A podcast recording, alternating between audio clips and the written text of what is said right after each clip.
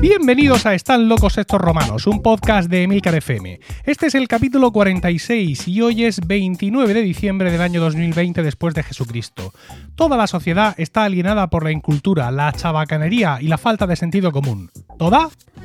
No. No. El selecto grupo de oyentes de este podcast forman una suerte de aldea gala que resiste todavía y siempre a la estulticia de los invasores, conociendo con asombro y desvelo noticias y comportamientos ajenos que les hacen exclamar, como aquellos irreductibles galos, una frase llena de ironía y sentido común. Están locos estos romanos. Yo soy Emilcar y estoy acompañado por Diego Jaldón. Buenas tardes. Hola, buenas tardes. José Miguel Morales, buenas tardes. Buenas tardes, Emilcar. Y Paco Pérez Cartagena, buenas tardes. Muy buenas tardes. Se, se te, se te escucha lúgubre.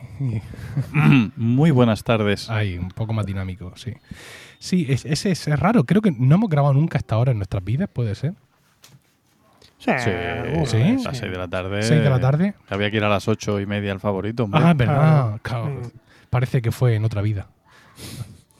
Bueno, eh, si os parece, vamos a empezar ya. eh, vamos a ir directamente al grano en este último capítulo del año 2020. Y vamos a hablar de mm, comentarios, reviews y movidas que nos han hecho eh, desde nuestro último programa que fue el 28 de noviembre. Tenemos un, un comentario que nos da 5 estrellas en marcus.laicus, sería, o licus con Y, en Podchaser. Dice, estimados todos, espero que la recepción y lectura de la presente estén todos gozando de una excelente salud, así como sus seres queridos. Yo, loado sea los dioses, bien, gracias. Les dejo mi reseña para regocijo de sus creadores y escarnio de otros. Bendito el día en que me hallaba en la ociosa actividad de mariposear por los podcasts y, encont- y encontrarme con este. Lo abrí por mera curiosidad felina, y al rato de risueña escucha, uno de los sabios oradores sentenció, las mujeres son más listas que nosotros, por lo menos la mía. Ahí es cuando entendí y acepté que este será in secula seculorum podcast de cabecera en mi iPod Classic que, cui- que Jobs cuide por muchos años.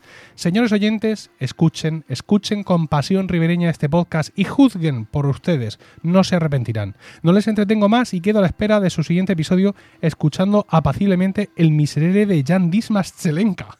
Suyo atentísimo. Marcus ¿Cómo Licus Hispalis. ¿Qué te Qué parece? Tío, ¿Eh? Tío. qué bárbaro. ¿Qué cosa? ¿Qué, qué prosa? ¿Qué prosa? Sin duda, sin duda. Os ha dejado sin palabras. Estupendo.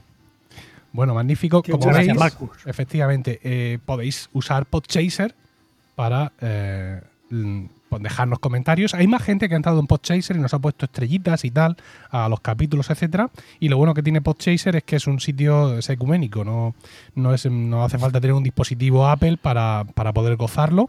Con lo cual, pues eh, allí podéis dejar reviews, podéis poner estrellas o podéis hacer lo que os dé la gana. Y, mm, no tenemos comentarios en, en Apple Podcast en esta ocasión, pero no cesan aquí las loas, ya que hemos recibido un email, un email como, como nuestros antepasados, ¿vale? Hemos recibido un email de José Luis Icharo. Dice, buenos días, me encanta ver una isla de sensatez ideológica dentro de un mundo, el del podcasting y en general todo el mundo, de ultraliberalismo y derechita camuflada, por lo menos en los podcasts de tecnología que son los que más sigo. Resumiendo, me gustan los romanos locos. Saludos y nos vemos con las orejas. Muy bien. No sé si ha sido José Luis o Charo, pero en el email me ponía José Luis y Charo. O sea, uno de los dos, evidentemente, nos dice todas estas, todas estas cosas que también agradecemos, eh, aunque sea íntimo y privado como un email. Eh, agradecemos cualquier tipo de loa y alabanza, ¿no? Por supuesto, por supuesto. Sí, sí, por supuesto. Muy bien, pues con eso, con eso ya está. Fíjate, vamos a ¿Ya empezar. está? Sí, sí, ¿Y, sí. Los de, y- y los de Apple Podcast? Y es que no hay. ¿Cómo que no? Bueno, Yo he visto eh, en, en- Slack, he visto dos o tres. He visto Sí, incluso uno, he visto sí, uno de. Virgilio. sí, sí, sí, ¿Sí? sí, sí. Sí, hombre. ¿cómo- ¿Y cómo se me escapa a mí eso? Pues no sé. Pues no, no, Uno de Virgilio y luego otro que, que era de que Virgilio nos, nos, nos elogiaba cosa ya A ver, a ver, a ver. excesiva. Pues no sé cómo es. Ostras, pues sí. Sí, sí, sí, sí, pero escucha, hay un chingo. Sí, hay un montón. Chingo. Eh, a ver, a ver, a ver. Eh, A ver. A ver, aquí hay, ah, aquí hay uno de spam. Vale, sí, sí, Sí. hay un montón. Eh, charla de amigos. Este no lo hicimos la otra vez, ¿no? Efectivamente, no. Dice, charla de amigos, cinco estrellas. Se juntaban a cenar con la excusa de grabar un podcast. Ahora con el confinamiento y el COVID es, Hacho, tocará grabar este mes. Encomiarles las verdades dichas por Emilio en el último programa. Habla sin pelos en la lengua de las chuminas de zagalas plastificadas que ponen en la televisión y que nadie ve, pero que son prime time. Sejume, desde España. Cinco estrellas. Muchas gracias, Seju- Sejume. Eh, Virgilio, aquí está. Pelado de- dice, pelado de cenicero. Dice, como siempre sois los mejores, penséis políticamente lo que penséis. Menos mal que con la ley de educación os he visto más lógicos. Sin embargo, estoy en completo desacuerdo con Paco. El ver un programa que degrada a las personas, aunque sea por curiosidad, lo único que hace es contribuir a la degradación. Pero no puedo dejar de preguntar a Emilio, ¿qué es un pelado de cenicero? Muchas gracias por vuestro esfuerzo, gracias, gracias, gracias. Un pelado de cenicero, y pensaba que eso era universal, ¿no? Es este, Claro, cor- claro. este corte de pelo que se hace la juventud, eh, que les hace parecer. Ah, claro. Seguramente Virgilio es bastante más joven que nosotros. Eh, que les hace parecer uno de estos ceniceros de, de pie que había en las barberías. ¿No? ¿No, es- no es por eso? A ver, te Diego, dejas como una especie de roal alrededor, como si fuera un santo, solo que te lo pone hacia arriba, como si fuera Maul, Sí, y, y en el centro va, va al cero. O sea, Sí. lo que es la coronilla y es al cero. Luego tienes como una especie de corona sí. alrededor y luego otra vez al cero. Entonces pareces como Darth Maul. Sí, es una mezcla. de cenicero. Muy bien, es una mezcla entre Darth Maul, al- al- algún tipo de, de- de fraile del medievo y también algún tipo de dinosaurio de los de Jurassic Park. Sí, ¿No? algo así. algo Sí, así. una cosa así. Vale, Por eso lo resumimos en cenicero, que es más El pa- Entendido concretamente el paquicefalosaurio. El dinosaurio se parece a ese. Dios mío.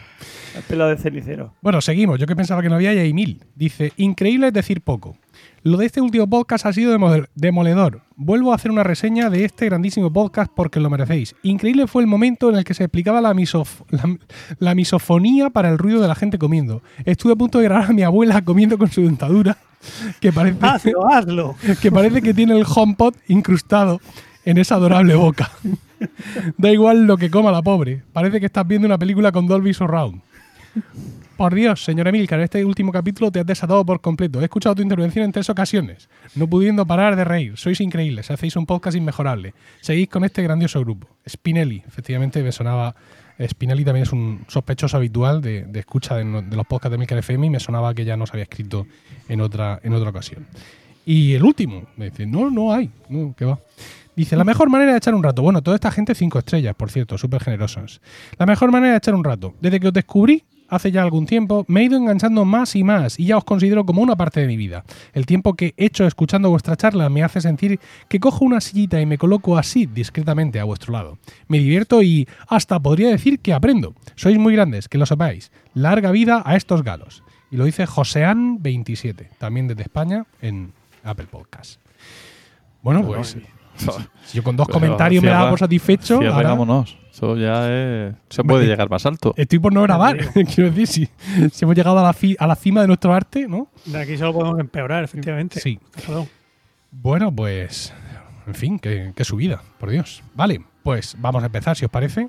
Vamos a ver si conseguimos mantener el nivel, al menos este año.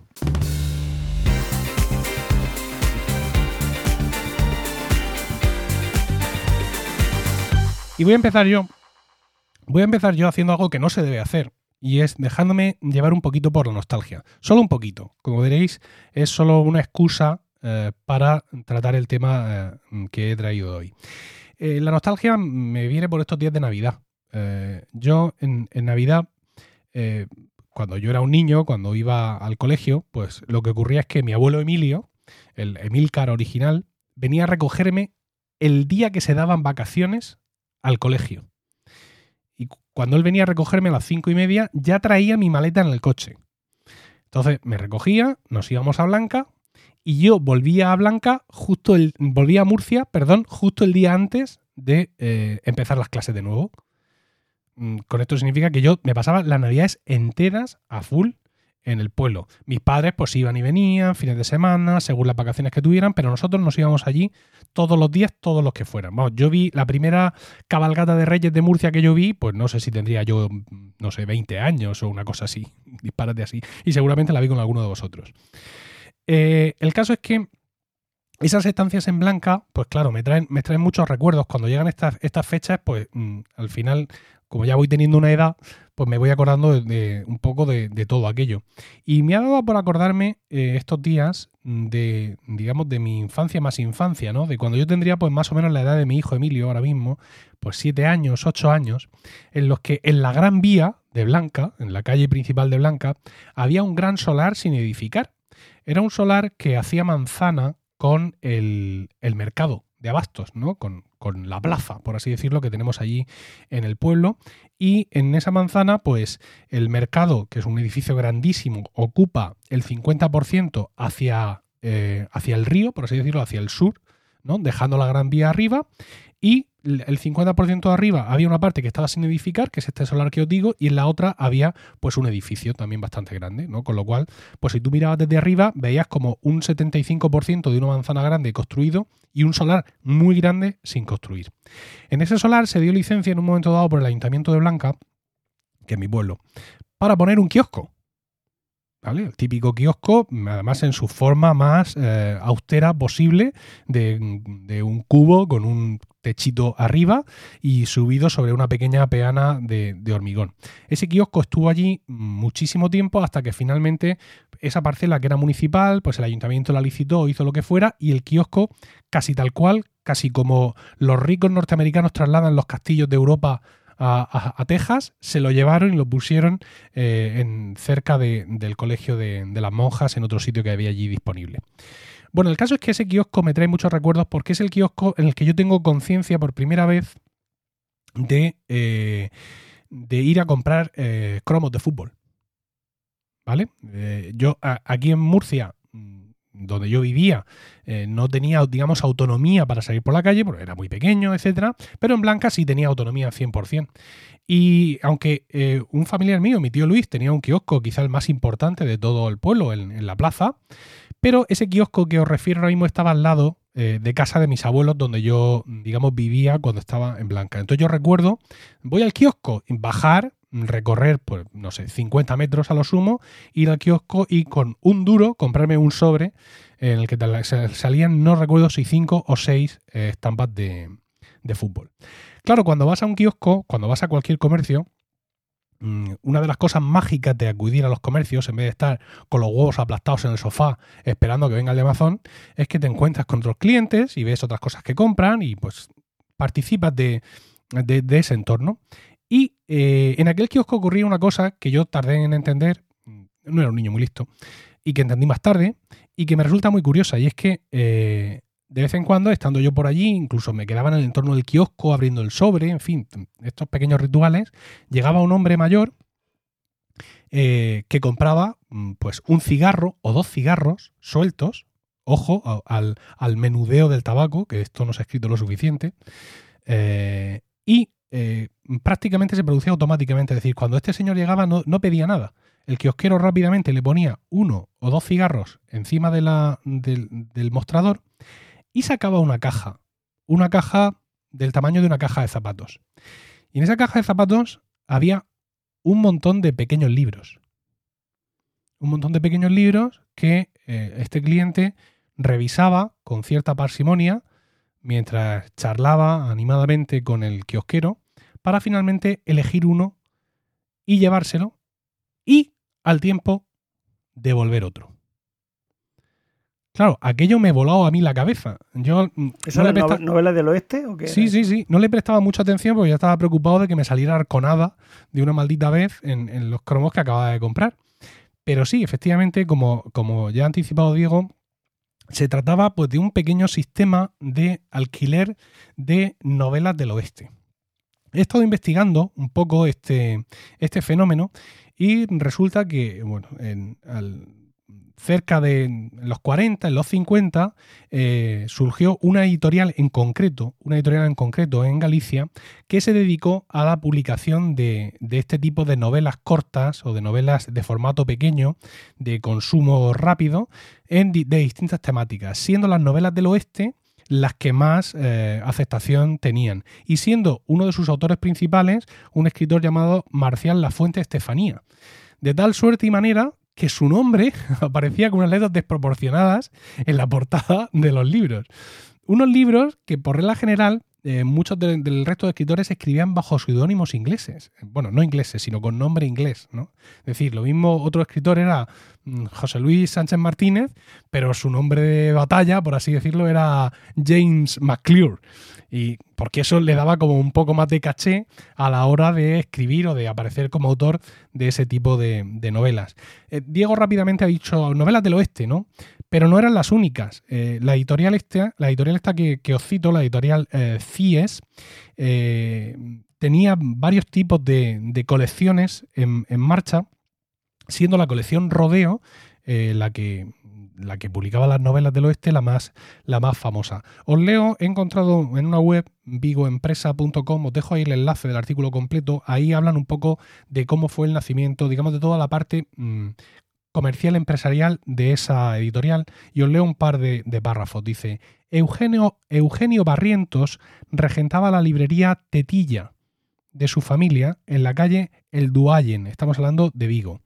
Pero también con su propio sello, Editorial Barrientos, editaba y distribuía unas estupendas postales de Vigo que hoy son buscadas por los coleccionistas en Internet. Allí se presentó un día de 1943 Marcial La Fuente, con una novedosa novelita del oeste cuyo título la verdad no era muy atractivo, La mascota de la pradera. Podríamos hacer chistes hasta, hasta la extenuación en estos momentos. Eh, pero así nació Editorial CIES para los libros de bolsillo de la colección Rodeo, cuyo éxito fue inmediato. En ese artículo que, os digo se hablan de, de, más colecciones y de algunos otros autores y de un poco cómo fue la evolución de esa eh, Editorial CIES que dice que publicó unos 800 títulos entre 1943 y 1951.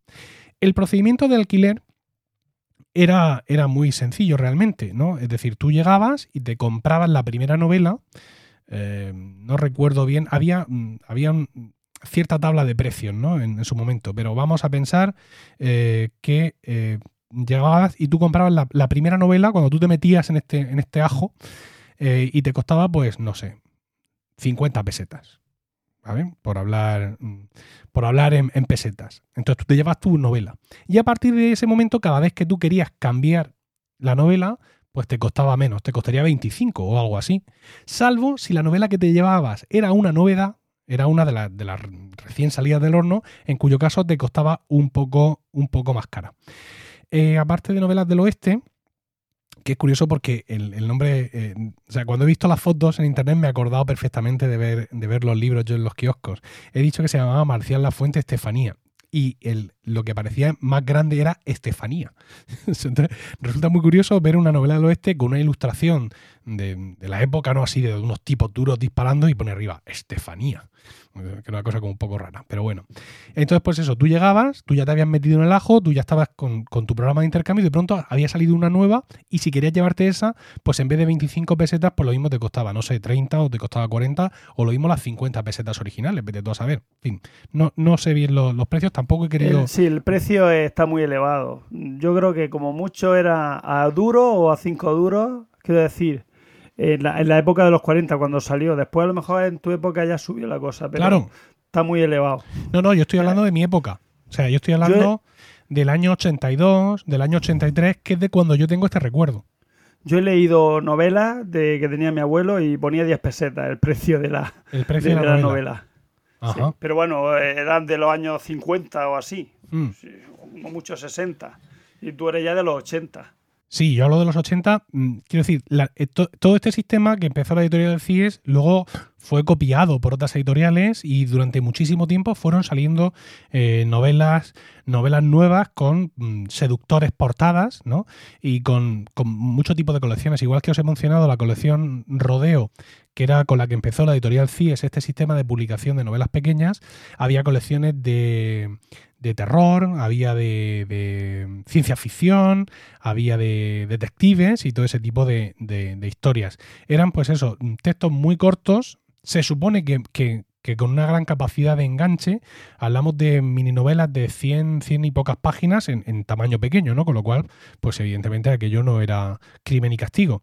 Pero, Pero por lo que, lo que he podido entender, el, en el kiosco ese eran o sea, eran compraventa, ¿no? Que no eran de primera mano, que no eran no las vendía nuevas, las- el hombre del kiosco. Claro, es que no las vendía. O sea, Lo mismo eran de los años 60 y, Sí, y sí, costaban eh, 10 pesetas en origen, pero ahí pues Claro, era- efectivamente. Yo estoy seguro que en el año 82-85, pues allí todavía había novelas de las primeras que Marcial eh, La Fuente Estefanía escribió y que estaban, digamos, en el este. Y, y lo curioso es que el, el sistema este de alquiler eh, es una cosa que, que no viene de la editorial. Es decir, la editorial no crea estos libros para, para, para que la gente los alquile. La editorial los, hace para venderlos. Pero luego, por, por lo que sea, pues la gente. mm, Y además es algo mm, estandarizado. Es decir, no es algo que pasara en blanca eh, exclusivamente, sino que seguramente ahora mismo muchos oyentes, al igual que, que Diego ha recordado también. eh, algo de esto, hay muchos oyentes que estarán recordando cómo en sus pueblos o familiares suyos pues también seguían este sistema de- de alquiler, por así decirlo, de, de- que, es como una especie de antepasado del videoclub, si lo quieres pensar. ¿no? En, el, en el videoclub, cuando te das de alta, ¿no? tener el carnet del videoclub, recordemos esta, esta élite a la que algunos pertenecíais, eh, tú dejabas un depósito, ¿no? Ahí, por lo que pudiera pasar. Y luego a partir de ahí tú pagabas el alquiler de cada cinta, ¿no? De cada película. y los precios también oscilaban en función de su novedad. O sea que básicamente era un sistema de, alquiler muy, muy, muy parecido. Yo entiendo que, eh, que estas novelas, claro, tenían una ventaja porque una de las grandes luchas de los videoclubs es que la gente devolviera las películas. No voy a entrar ya en que las devolvieran rebobinadas, ¿no? Esto es ya para las élites. Eh, pero yo creo, me, me da la sensación de que con el tema de las novelas no existía esa presión, porque la gente, digamos, tenía el enganche de leer. Entonces lo que hacían era pues, devorarla, cada uno en su tiempo y forma, y a la semana o a las dos semanas, en función de lo rápido que fuera uno de lectura, estaba ahí de nuevo para llevársela, devolver la que se había leído, incluso comentar con el kiosquero, esta es una mierda o no es, y luego el kiosquero se convertía también pues en, en un receptáculo de sabiduría, oye, mira, llévate el- la mascota de la pradera, que me han dicho que esto está sublime, prescriptor. efectivamente. Y bueno, pues eh, supongo que también habría cosas románticas, que habría, en fin, todo este tipo de cosas. Me imagino la censura franquista detrás de estas novelas, a ver, que no hubiera en ninguna página nada así subida de tono que dijera, y entonces a la cupletista se le vio el hombro. ¡No! no por favor, esta novela, hay que, que- que hay que eliminarla de la faz de la tierra, no podemos tolerar esto. Y todo este tipo de, de cosas. Os comentaba en, en la previa, digo, venga, yo voy primero, porque es muy posible que algunos de vosotros eh, también participéis de la, de la sección. Diego mm, ha compartido algún recuerdo, pero José Miguel entiendo que no, porque eres mm, No, joven. no, esto me pilla a mí ya. Pero tú, José, sí sabes algo de Marcial La Fuente Estefanía, ¿no? Que es padre o abuelo de del, ¿cómo se llama este? Del Isaías La Fuente, famoso de la SER, el periodista de la SER. Ah, sí. ¿Fuiste tú no, el que me lo comentaste? Ah, pensaba que me lo habías comentado tú. Mm, Sí, no sé si es su, no sé si es su hijo o su nieto. Isaías La Fuente, el que Ah, sale pues en la no, SER. pues no. Si lo supe alguna vez, lo había olvidado completamente. Pues sí.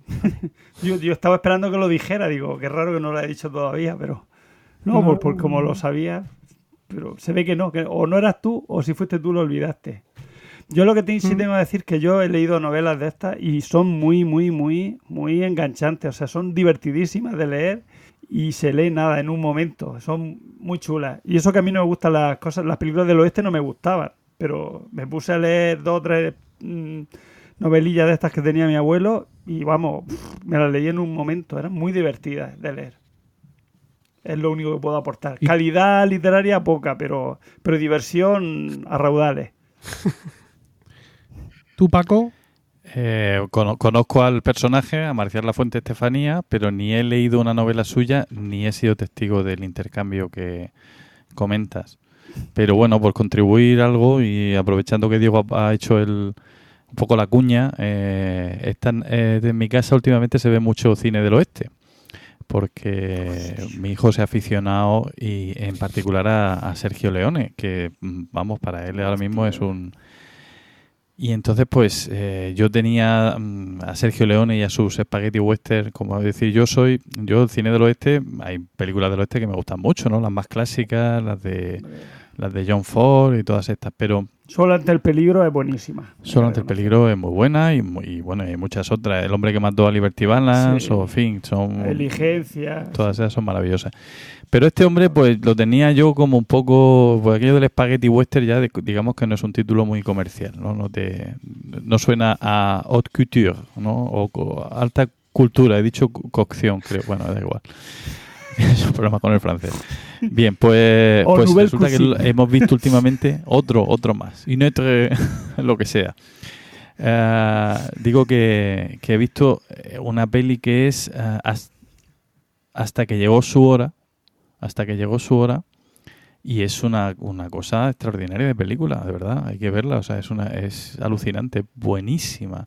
Antecesor claro, además confesado por él, pero es que se ve en los planos de Tarantino, por ejemplo, en muchas cosas. Y no sale, por cierto, Clint Eastwood, bueno, igual lo sabéis, pero en esta no sale Clint en esta el, el protagonista, una de las de los grandes hallazgos de la película es que el malo de la peli es uno que siempre hacía de bueno, no voy a decir quién.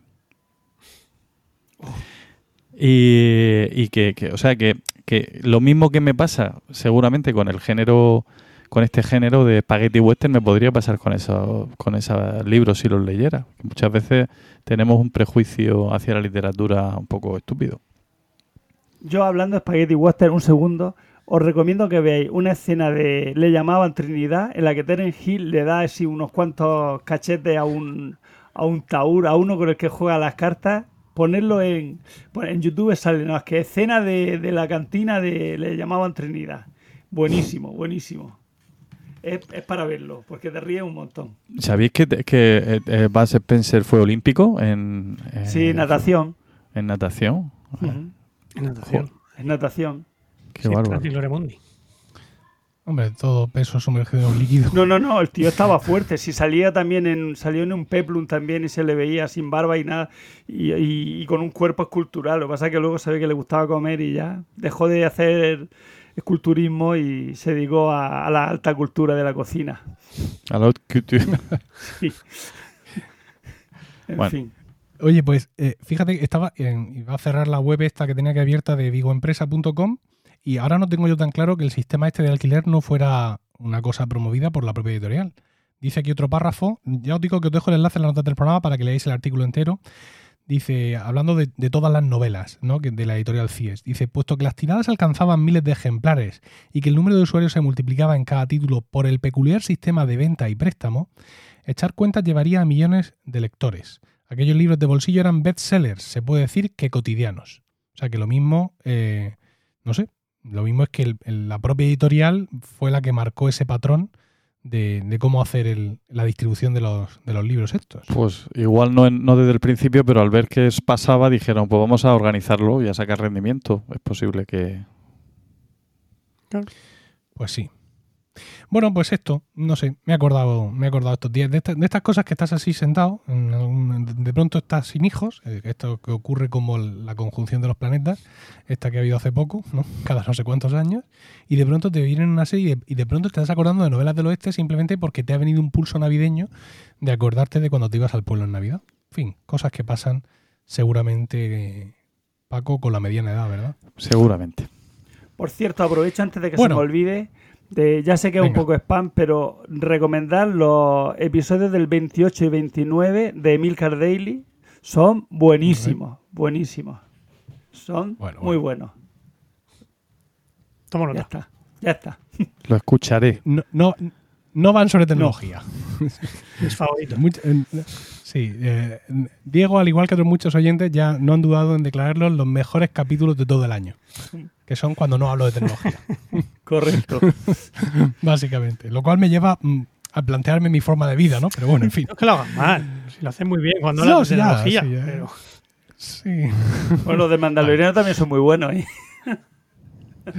Bueno, ah, ya está, ya está. Era solo esto, una cosita breve. Así que si os parece, yo ya termino aquí y seguimos con Paco.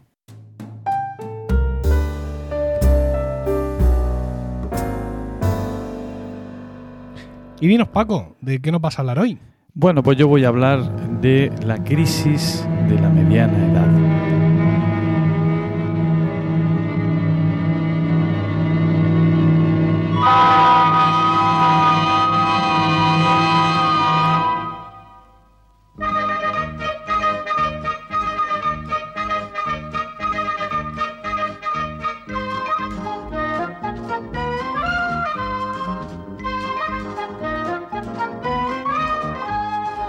Bueno, pues si os suena esta melodía, que me imagino o me temo que sí, eh, eso es que ya estáis en, en esa en ese periodo que ahora me enteré hace poco que, que es el de ser boomers, ¿no? O sea, somos de la generación de los boomers. ¿Vosotros sabéis esto que nos llaman así los, No. los jóvenes? ¿Eso por quién? ¿Por el de Galáctica? se llama Boomer, el, No, el protagonista de Galáctica, Estrella de la Muerte.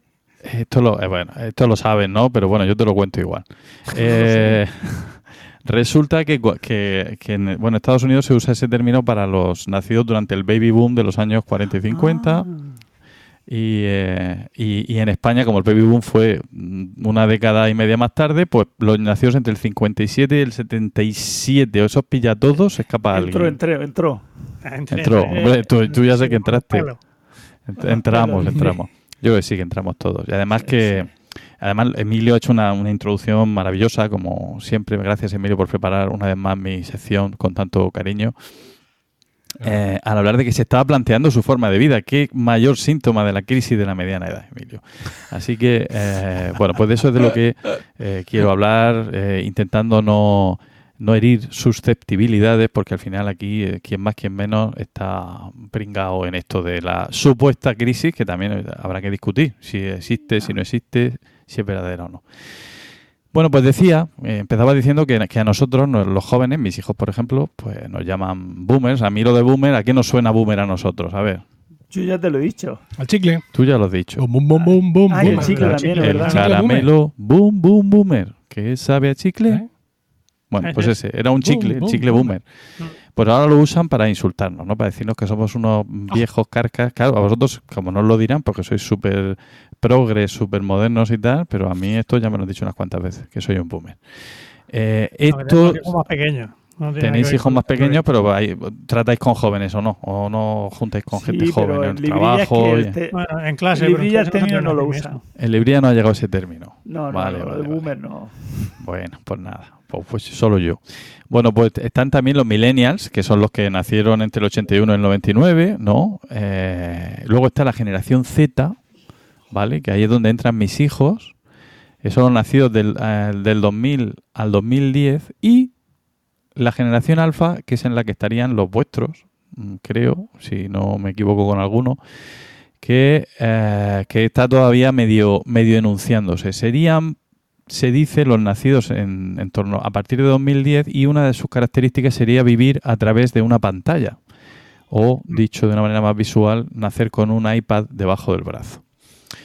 Eh, el- el- se ha hecho famoso últimamente el, dich- el dicho ese de OK Boomer, ¿no? Como una especie de meme para cuando te quiere callar la boca a un joven porque le está soltando un sermón ya de, de anciano y pasa de ti, ¿no? Entonces eh, sirve para callar cualquier cosa que tú les digas, como contraargumento es irrebatible, ¿no? Bueno. Sí, sí, realmente. Eh, eh, hablemos entonces de la crisis mm, de la mediana edad. ¿no? Eh, esto, pues como siempre, la culpa de que exista la crisis la tienen los psicoanalistas, porque hasta que no, o los economistas o los psicoanalistas, hasta que no se inventó el psicoanálisis no había crisis de esta.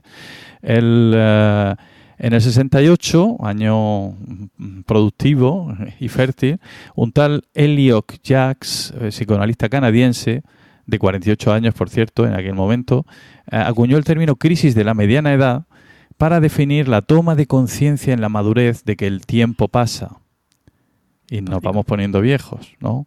Y el cuerpo cambia y se van dejando atrás los momentos de la juventud que no volverán. En definitiva, la conciencia de la propia mortalidad. ¿Sí o qué? Bueno, Yo no tengo Eric. crisis de los 40 ni de la mediana edad. Yo soy espérate, feliz. espérate, que luego os hago un test, a ver si es verdad.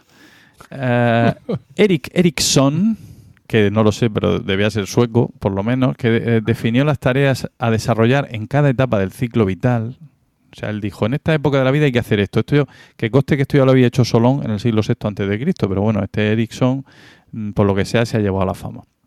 Dice, llegó a la conclusión de que a la adultez media, que es esto en lo que estamos, eh, le corresponde alcanzar un buen grado de generatividad, es decir, ocuparse de dejar tu legado a las siguientes generaciones y equilibrar el trabajo y la diversión manteniendo un entusiasmo por la vida que aún queda por vivir. ¿Qué os parece? ¿Estáis en eso? Ese, ese aún no me ha- Sí, sí, sí. Aún. Bueno, eh, claro, en aquella época a un, a un boomer, a un cuarentón, cincuentón, le quedaban tranquilamente 20 años, pero ahora puede ser fácil 35 o 40. Entonces la O cosa 50. también, pues a lo mejor habría que ajustar un poquillo. El caso es que a partir de los 50, pues ya empezamos a plantearnos cosas de nuestra trayectoria vital. Y, vamos, y ya le da la vuelta a la pata al jamón, sí. Tienes razón. Eh, bueno, bueno, sí. Dice, y, y nos planteamos, pues yo que sé, este, este trabajo es lo que yo quiero hacer y que ocupe el centro de mi vida. Diego, ¿es el tu trabajo el que tú quieres hacer el resto de tu vida? ¿Cuál? ¿El que tengo? El que claro que sí. pues- O no, el resto de mi vida hasta que me jubile, que yo lo que quiero es ser jubilado. Ah, vale, vale. o sea que estás Yo deseando mi- terminar desde el trabajo este yo que quiero te- que mis hijos crezcan y, y yo jubilarme y ser feliz, leyendo, viendo películas, series y todas estas cosas que se hacen cuando uno no tiene nada que hacer. Que Vale. yo nunca, en mi caso. O sea que Siempre no, tengo un crío dando por saco. Diríamos que no eres feliz con tu trabajo ni con tu familia. Podríamos Soy, no, no, así, soy, ¿no? soy muy feliz con mi trabajo. De hecho, soy más feliz con mi trabajo. O sea, estoy más tranquilo en el instituto que en mi casa. Yo en el instituto descanso. Menos mal que has frenado. en el último momento. No, me refiero que en el instituto descanso. No, no, no, En eso- mi casa, yo llego sí. a mi casa y juega conmigo, que me has dado. Sin tu cariño no me habría enamorado. Eso, no, yo coincido contigo, eso lo decimos mucho mi mujer y yo. Claro, Lle- Llega uno y dice, ¿qué? Bien a gusto en el trabajo, ¿eh? efectivamente. y yo aquí con los tres. Y tú bien a gusto trabajando. Es así. Bueno, pues entonces esto de- no parece que sea un síntoma de crisis de mediana edad, simplemente es de crisis de familiar, ya está. Eh, eh, otra pregunta, ¿es mi pareja la que me acompaña en la foto de mi futuro? Bueno, sí, Por evidentemente. supuesto.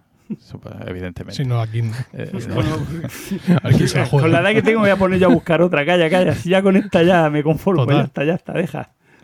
Estoy muy contento ¿cómo con quiero? ella. Bueno, esta no la pregunto porque es demasiado tonta. Conductas típicas, sí, sí, perdón. No, no, que digo que la pereza, esa, esa, esa- ese gran cemento de, de, de, De las de- relaciones. de matrimonio. Bueno, la pereza y el la pereza, y, la- la- y los bienes gananciales y la separa porque y la, la, no, y la hipoteca, todo eso confianza que- une Y mucho. y la confianza que tienes ya con tu mujer, que ya no tienes que, hay que, que posturear ni nada. Tú ya sabes. Te puedes tirar Ah. peor en cualquier sitio. No estaba llegando a, a algo tan soez, pero que ella sabe, pues, cómo soy yo, yo soy como, sabe cómo es ella, entonces ya, pues, quieras que no, tenemos una relación asentada y estable que empezar de nuevo ah, para mí sería muy pesado, otra vez empezar. a- Pereza, pereza. efectivamente. Sí, sí y no. Y confort. Vale, vale, vale. Y confort y, y alegría de, de- de- Sí. yo qué sé, no sé cómo explicártelo, no es pereza. Sí, no, Fíjate, eh, es curioso, esto, mira, esto, esto que dice Dios José ya nos lo anticipaba nuestro común amigo José Enrique cuando él tenía 20 años. ¿vale? Cuando él tenía 20 años y él decía que mm, su- la- la pareja que él buscaba, ¿no? o la, novia que él quería echarse, pues que tenía que tener la misma edad que él, 20 años también. Porque él no se imaginaba tener una novia más joven y tener que pasar otra vez en la piel de ella por todo el trauma de ella de la selectividad. No sé. yo- no, dice, uy, no. Y yo decía, pero hombre, no sé, José, tú tienes 20 años, una zaga de 17, 18, yo la veo bien. Uy, no, no, no, y tener que pasar otra vez por la selectividad. ya entonces, ya entonces él, él, fíjate, tenía ese pulso y claro, lo manifestaba con, con, con las herramientas que tenía retóricas, ¿no? Él, él no quería volver a pasar por la selectividad. No, no quiero pensar si ahora le planteamos esto, eh, que es lo que nos podría decir, pero mm, sí, perfectamente, perfectamente entiendo, Diego, lo que dice. Bueno, pues eh, por mucho que nosotros eh, no, lo, no seamos representantes en absoluto de esta crisis, ah, el caso es que la crisis es real y se demuestra con datos estadísticos. Por ejemplo, el incremento del suicidio en hombres de mediana edad. O sea, en los últimos 15 años el, número de suicidios ha aumentado un 43% en, en gente de nuestra franja de edad, que se dice pronto. Pero hombres o mujeres. Eh, pues no, de- hombres, hombres, Ah, sí, sí, varones, hombres. Ya, bien. Sí, sí, porque porque yo mm, me centro hoy en mi sección, me centro fundamentalmente en la crisis de la mediana edad masculina, Ah, claro, vale, vale. La pitopausia que se llama. eh, como uno de sus síntomas. Entonces, ¿cuáles son los síntomas? Pues ese que tú has dicho, la pitopausia o andropausia, o sea que es un problema de derivado, un problema Hormonal. metabólico, tal vez, de- derivado de la ausencia o la, o la menor eh, producción de testosterona. Y luego otras cuestiones más psicológicas, como querer desligarse de las obligaciones familiares y laborales adquiridas o replantearse la utilidad. Eso sí, ¿no? Ahí estás tú. Yo me quiero desligar, pero me resulta imposible. Eso, nada. Replantearse la utilidad de lo hecho en la vida y todo eso que decíamos. Bueno, para empezar, vamos a dejarlo claro ya desde el principio. La andropausia es un mito. Es un mito, yo lo tengo claro. Sí, sí. porque esto sea- es un constructo que dice ahora mi hijo mucho, es un constructo. Es algo que se ha inventado para hacernos sentir, para hacernos dudar, pero en absoluto. Pero voy a decir cuáles son los síntomas y vais a ver cómo no se os cumple ninguno. Y si se os cumple alguno, por favor, decirlo. Cambios en la actitud y el estado de ánimo. Nunca. Jamás. Fatiga. Yo creo que soy igual de, gili- soy igual de gilipollas que sido Fatiga. Ni Fatiga. mucho menos. Bueno, Pérdida de energía. no. No especialmente. cuando. A ver, es que yo tengo tres hijos. ¿eh? Pero tienes tres hijos, claro, estás más cansado por la noche, te acuestas antes porque estás reventado de jugar a Brawl Stars con tu hijo. Yo que muero. No, Pero no- no de pantalla, en el sino- sofá. Pero no con la las pantalla, sino no. que te dé paliza tu hijo porque es el primo y tú tienes que huir de él porque te está porreando vivo. Sí, es que, es que mis hijos tienen una feature que ya he comentado muchas veces, es que nunca duermen. O sea, eh, siempre hay Nueva York, niño Claro. despierto en esta casa. guardia siempre. Entonces, Miguel- Miguelito, por ejemplo, pega un, un pestañeo así a las 4 de la tarde, pestañea durante 10 segundos, ya sabes que tienen Miguelito hasta las 12. Y claro, así no, no, no hay forma de nada. Y ¿Estás cansado? Claro, que estoy hecho polvo. Normal. Bueno, mengua de la erección, en absoluto, me imagino. No, no, O sea, sobre todo de la, sobre todo de la pumescencia eh, matutina. Matutina. Sí. Esa no, ¿verdad? Yo fui, fui amenazado con ello, Paco. Cuando me hice la, la vasectomía, se me anticipó como posibles efectos secundarios una pérdida del deseo, una menor producción de, de semen, que claro, al no, al no contar yo con medidas anteriores de cubicaje, pues tampoco, tampoco he sabido evaluar después, ¿no? Yo le digo, pero como cuántos litros voy a dejar de producir semen, no.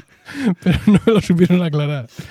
Pero no, no, no me ha pasado, no, me ha pasado nada, de Nada, eso. ¿verdad? Pues No. es que eh, aumento de peso, irritabilidad. Bueno, aumento de peso sí. ¿eh? Yo a partir de los 30 empecé a coger peso y ya, ya me Pero cuesta bueno, eh, eso- quitármelo, me cuesta quitármelo. Pero es que me gusta comer, ¿qué voy a hacer? Claro. eh, eh, Qué bueno todo. Esto es como antes, reducción de fuerza y volumen de la eyaculación. Esto vi- viene a ser también mm, como, como lo de antes, ¿no? Eh, Mm. Deterioro óseo, tal vez, un poco. No, Artrosis. No, tal vez, no. no. no, no. no, curiosamente no. Sí, no sé. Ah, Yo no. mejor. Tengo bueno. la mano así, yo, los dedos un poco. Oh, la mano. Eso es de todo lo que has programado, Claro, José. Miguel. es eso. Tantas líneas de Uf, código. ¿No habéis tenido vosotros síndrome del túnel carpiano? No, No. todavía no. Sí, claro. ¿Tú a ti te han operado? sí. Mi mujer sí. No. Mi mujer lo tiene, pero y eso, dice y eso es porque una predisposición natural, porque no es necesario que estés todo el día con el ordenador ni... Yo he tenido algunos momentos de crisis más o menos complicada con eso. La última vez lo resolví comprándome un ratón vertical. Toma. ¿Eso qué es? Ahí está. Pues es, es una cosa que cuando la ves lo entiendes, pero que es muy difícil de No, explicar. Es y menos como con el. Slave Creo 1 que- de, de Boba Fett. Sí es, sí, es decir, tú en el ratón pones la mano sobre, sobre él, ¿vale? Pues te imagínate que el, el ratón, en vez de tener una joroba que ocupa todo el ratón, tiene una joroba que ocupa solo una parte del ratón. Entonces, Ah, en vez de vale, poner la mano sobre él, pones la mano como si fueras a estrechársela a alguien. Y lo agarras como si agarraras un joystick. Y sigues re- mm, restregándolo por la mesa, por así decirlo. Y en mi crisis más ardua, mm, ese ratón vertical me solucionó me solucionó todos los problemas. Ahora, como uso portátil todo el rato, en mi portátil tanto para el trabajo como para casa, y uso el, el trackpad integrado de Apple, pues tendré otras cosas, pero ya eso del túnel carpiano ya no, ya no lo Qué tengo. cosas. Hola. Bueno, pues Pero esto va en los cuerpos, ¿eh? Va en los por cuerpos. eso digo. No te digo yo que para todo el mundo la solución sea gastarse 2.000 2.500 euros en un MacBook Pro de 16 pulgadas. Hay mucha gente que precisamente estar con el trackpad le, le- le revienta todo. Sí, costando completamente. 20 pavos un ratón virtual de esto, tampoco. Sí, Ni siquiera sé Vertical, lo que es un ratón virtual. virtual, pero bueno. Digo Vertical, vertical. vertical. vertical. Sí. Bueno, pues claro, a, a- a la gente que le pase esto, pues mm, eh, suele responder con, con varias clases, suele dar varias clases de respuestas a estos, a estos problemas, a esta situación de crisis, ¿no? Por un lado están las respuestas descontroladas, es decir, cuando uno ya no puede más y, y se deja ir, ¿no? Y que pueden ser agresivas, ¿no? Rompo con todo, me dejo a la mujer y a la familia, me dejo el trabajo, desaparezco, ¿no? Él, él se fue a comprar tabaco. Eh, o caer en adicciones, ¿no? Que sería una cosa más pasiva, pero al final viene a ser lo mismo, es rendirse. También las respuestas que ya no son tan rupturistas, que quieren mantener ahí, bueno, una conexión con la vida habitual, que, que me he permitido clasificar en de menos, de más a menos peligrosas, ¿vale? Las más peligrosas serían, pues, tener una aventura o hacer deportes de riesgo, que viene a ser más o menos lo mismo, ¿no? El puenting, el es lo salto mismo, base. lo mismo. Hombre, pues sí, están en el alambre. Total. Eh, también medicarse ¿no? contra esas afecciones, incluso, incluso aunque no existan, aunque sean imaginarias. Eh, luego, recuperar horarios y hábitos juveniles, ¿no? El, eh, Ah, por- yo eso no. el, el vestirse como un zagal de 20 años, Ah, bueno. ¿no? Bueno, eso sí. Entre las dolencias Pero que- porque voy más cómodo. Entre las dolencias que has mencionado, no has hablado de hipertensión y colesterol. No, no he hablado. Eh, Me he saltado algunas, pero es que esas tampoco las tenía apuntadas. Sudoración, sí, nerviosismo, eso, eh, calor en el rostro. Yo, sí, yo. de la- Sí, Alopecia. pero yo creo que estas son las, las que Yo la derivan. alopecia la tengo desde mi más tierna infancia, eso no, Claro, no cuenta. como naciste, así has seguido, ¿no? Así ha seguido después, sí. Pero que estas creo que son, no sé si el colesterol y la hipertensión son derivadas de la baja caída de testosterona o tienen otras causas distintas. Yo me imagino que estas son las relacionadas con la andropausia directamente, pero vamos. Vale, vale. Claro. El, co- el terol- el colesterol y la hipertensión están relacionados con la ingesta de tocino. Evidentemente. Concretamente. Por cierto, he hecho hoy unas croquetas de ropa vieja porque Oh. llevaba cuatro días comiendo, comiendo cocido y digo, voy a hacer algo distinto. Sí. Oye, de verdad, ¿eh? Tengo ahí guardadas para un día que nos veamos dentro de dos años, si aguantan. Como que un día que nos veamos con, en- con todas Si no ves que tú y yo ya somos grupo de riesgo, enseguida nos ponen la, la vacuna por viejos. Ay, qué bien. Vamos ¿Los podcasters dónde están? ¿Dónde están? ¿En qué grupo están? No, no, yo es por viejos, por A, viejos. vos- a vosotros tres sí, por docentes. Ya, eso voy a intentar yo jugar esa baza. Sí, si sí, puedo. a ver, a ver, a ver. Y a tu mujer también, ¿no? ¿No? Emilio. A mi mujer sí, lo que pasa es que mi mujer es asociada. Yo- Ah, bueno, y José Miguel también. Sí. Pero bueno. Bueno, Diego, tú y yo solo lo vemos. A tope, a tope. Eh, eso de, ¿sabéis esa gente que, eso- estos señores ya de cuarenta y tantos, cincuenta, que se visten con vaqueros de esos de talle bajo, que se les caen, marcan Uy, por debajo la barriga, enseñando la raja del culo, ¿no? No. El, el efecto caniche esquilado que, que se, se denomina. Eh, bueno, pues eso sería otro de los, otra de las respuestas, ¿no? Y ya quizá pues la- menos mm, lamentable sería simplemente las nuevas aficiones, ¿no? Pues el que se compra una moto, el que se apunta al gimnasio a hacer pesas y a, y a exhibirse delante de gente más joven. eh, es algo un poco más civilizado, ¿no? Subir Bueno. al monte a hacer trekking es algo. Eso estaría. Yo lo voy a poner en el 5 porque eres mi amigo, pero yo eso lo veo, lo veo arriesgado. Lo pondría a lo mejor. Por eso digo el- que cuando he dicho deporte de riesgo, pues me Yo no sé si, "Hostia, a no sé si. Lo que eso". pasa es que, bueno, sé que no va muy rápido, pero lo pongo en el 5, ¿vale? No, muy, rápido tampoco voy. Bueno, pues todas tienen en común, en general, en mi opinión, varios, varios elementos. El primero, una pérdida de dignidad, de decoro. Un no me importa lo que piensen de mí, ¿no? Y, lo- y- y dentro de eso, pues hay gente, la más consciente, que asume que es un precio a pagar, el que la gente lo mire como diciendo, pero este dónde, dónde va. Pero yo creo que hay otros que ni se dan cuenta directamente, están tan llenos de, de alegría juvenil que ni se enteran. Luego también eh, otro factor es eh, el compensar con dinero el atractivo que se ha perdido, ¿no? Desde- Vale. joder, si los jóvenes te van a tolerar mientras le invites a copas, ¿no? Tú sales con gente, si sales con gente de tu edad ya es cuestión de ver quién invita más o quién paga más o se gasta más. También está la competición para ver si estamos a la altura de, si somos mejores, o sea, si, si podemos competir con jóvenes ¿eh? y, si, y si perdemos siempre podemos pagar las copas y por lo menos el, el primer punto lo, lo cumplimos. eh, el gasto excesivo en ese hobby, en esa afición, ¿no? Si tenemos que comprarnos lo mejor al precio que cueste. Esto, Diego, me gustaría escuchar Yo, tu... yo eso no, yo eso no, porque yo ya sabes que soy más tacaño que... Vamos, soy, Tú- gasto tú menos rompes consigo novelas. Yo la, ropa, por ejemplo, de trekking me la compro cuando hay oferta en el líder y cosas así. Yo no, no, no Ah. soy... Bueno, Que pues son muy buenas, la ropa del líder es muy buena. Para su...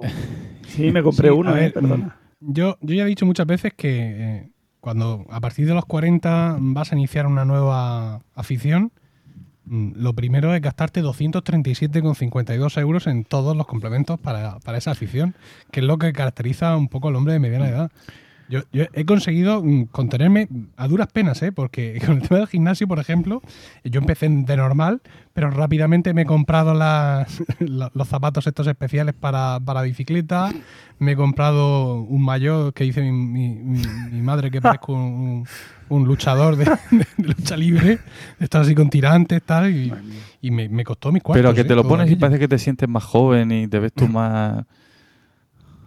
No. No todo es cosa, me noto muy embutido, porque eso aprieta mucho en zonas que no deberían de estar tan apretadas, y en mucho frío también. Lo cual me indica que, que estoy fuera de Que has juego. pagado demasiado por algo, ¿no? Sí, es decir, que en, en al- algo de lo que estoy haciendo no está bien hecho. si, si me parece que tengo mucho frío y que esto está demasiado descubierto, es que yo que seguramente tendría que llevar otro tipo de ropa. Pero bueno, mm, lo llevo con, con gallardía. Eso sí, he de reconocer que cuando voy al gimnasio a hacer bicicleta, ya, ya lo conté, me pongo en la parte de atrás. Muy bien, muy bien. Me da, me da cierto Reparo. O sea que tú... me da cierto reparo. No la, no la indumentaria, sino mi desempeño sobre la bicicleta. Pero eso está lleno de espejos. La sí gente estará mirando al espejo a ver lo que haces. No, no, no, no hay, no hay espejos en mi, en mi, en mi sala esta. Además es curioso porque mm, para preservar nuestra intimidad apagan o bajan, apagan la luz de nuestra sala realmente. Nuestra sala está completamente apagada, la sala de al lado está encendida, con lo cual pues tiene suficiente iluminación. La bicicleta tiene una pantallita con los datos que necesitas para vivir y, ya está. Y, y al monitor ya lo escuchas gritarte y decirte 100.000 barbaridades. Con lo cual estamos a salvo de las miradas indigestas que puedan venir de fuera y mm, bueno, pues entre nosotros sí nos vemos, pero yo me pongo atrás, incluso escondido detrás de una columna, para, para, para que no se me vea eh, humillar sobre, sobre la bicicleta. En fin, todavía me queda ese pudor, por así decirlo. Bueno, pues yo os voy a contar una historia de un amigo, de un amigo que eh, ahora a la vejez pues le ha dado por la bicicleta. Eh, pues mi amigo eh, en su juventud era ciclista de los de carretera, ¿no? Sin muchas pretensiones, con pocos medios. Después de muchos años, eh, después de muchos años ya en la bici, se compró un culot y los primeros años siempre con una bici heredada que además le venía pequeña, es decir, que sin ninguna pretensión. Cuando, bueno, además bici de estas, ya sabéis, con calapiés a la antigua, es decir, correas que las ajustaba manualmente y tal. No, competía nunca, salía con los amigos y como mucho, como mucho, hacía 60 kilómetros, no hacía más. Muchos años después, cuando sus hijos ya crecieron y habiendo renunciado progresivamente a todos los deportes, unos por dificultad manifiesta, otros por aburrimiento, se compró una bici para probarse y se fue animando. ¿eh? Mejoró su forma y sin comerlo ni beberlo se encontró comprando una bici de bastante mejor calidad y, en su descargo hay que decir que en ningún momento se planteó comprarse una bici de montaña para lanzarse monte a través por los pedregales con riesgo de romperse la crima. Hasta ese punto no llegó. Eh, podríamos clasificarlo en el escalafón más bajo dentro de las respuestas no rupturistas. Tiene claramente una crisis de la mediana edad de corte conservador, como la de Diego, por ejemplo, en el tema deportivo. Me dice mi amigo que cuando se, se, compró, siguiendo los consejos de otro amigo, la bicicleta, empezó a comprobar que venía con una serie de complementos inevitables.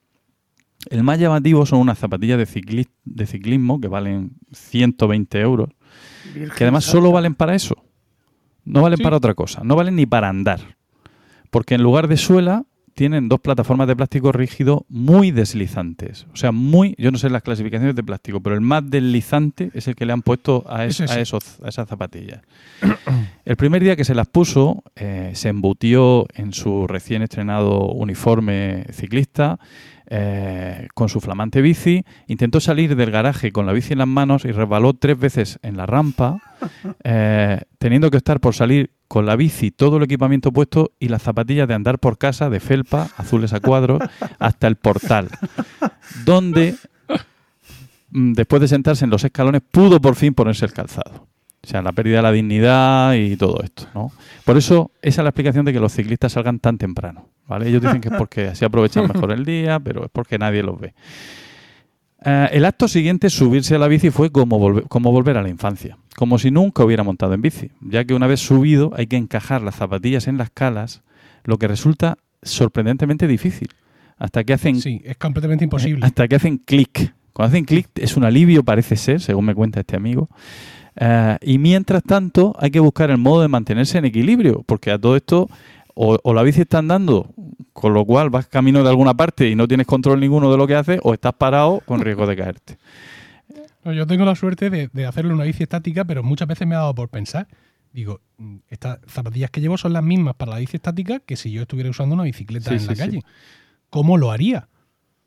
Quiero decir, supongo que mm, tendría que apuntarme a un gimnasio y hacerlo durante tres meses en una bicicleta estática hasta que aprendo a hacerlo y entonces me dejen salir a la calle. Sí, O lanzarte como mi amigo a lo loco a ver qué pasa. Después poner ruedines a la bici también. Pues sí. Total, que una vez puesto en marcha, me decía mi amigo, me hablaba de una fantástica sensación de fluidez sobre la bicicleta, de aerodinámica, un cortar el viento como un cuchillo caliente la mantequilla, hasta que a los 200 metros tuvo que parar en un semáforo. Si, si fijar la zapatilla al pedal era difícil, soltarla lo era en grado sumo. Y mientras la bici se acercaba al semáforo en rojo y se iba deteniendo, se iniciaba una cuenta atrás. En el momento que la bicicleta. En el momento que la bici se detuvo, mi amigo cayó al suelo lentamente. Algo así. Como un árbol grande al ser derribado.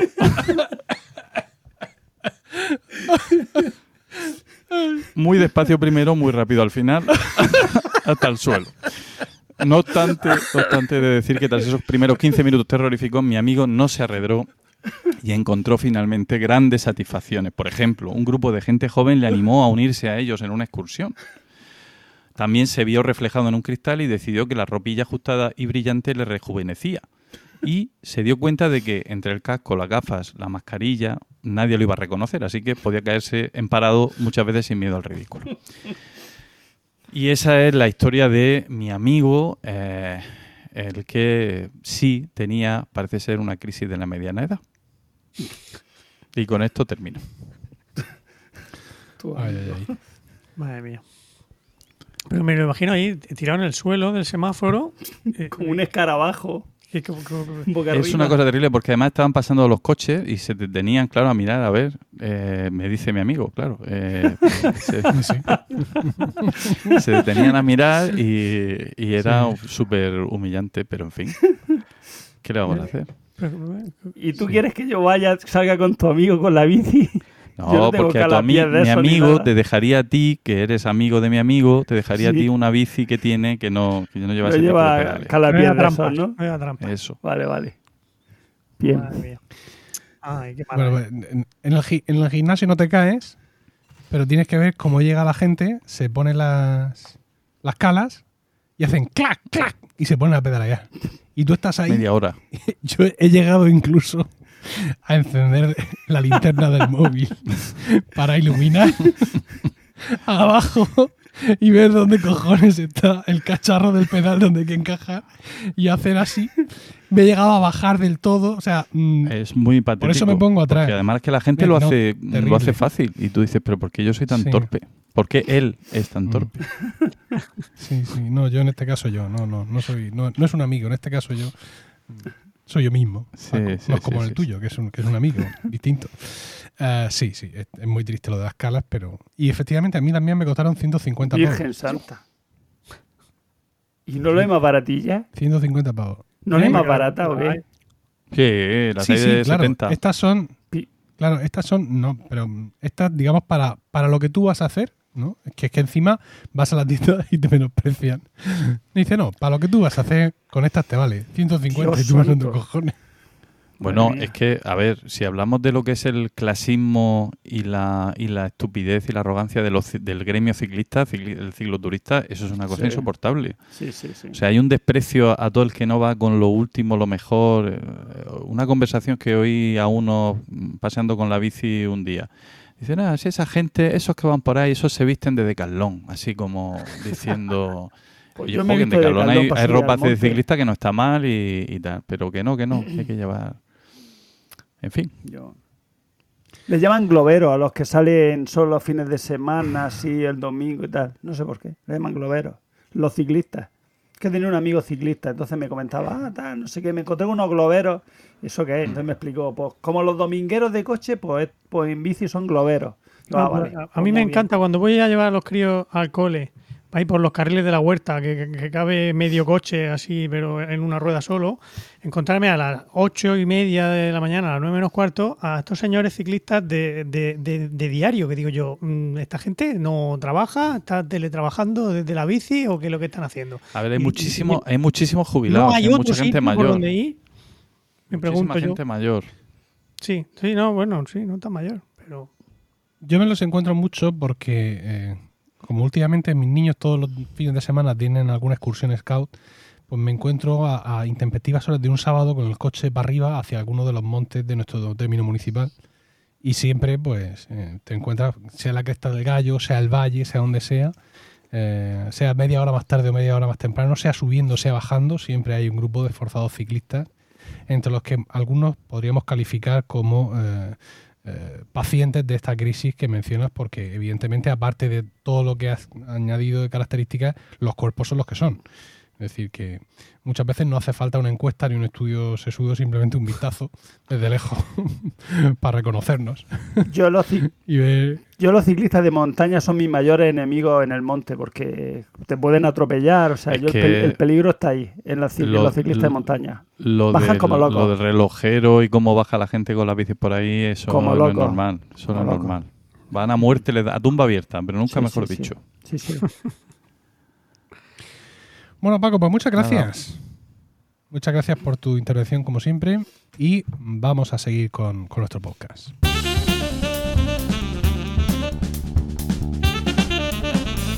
Y le toca el turno a Diego. Diego, ¿de qué nos vas a hablar hoy?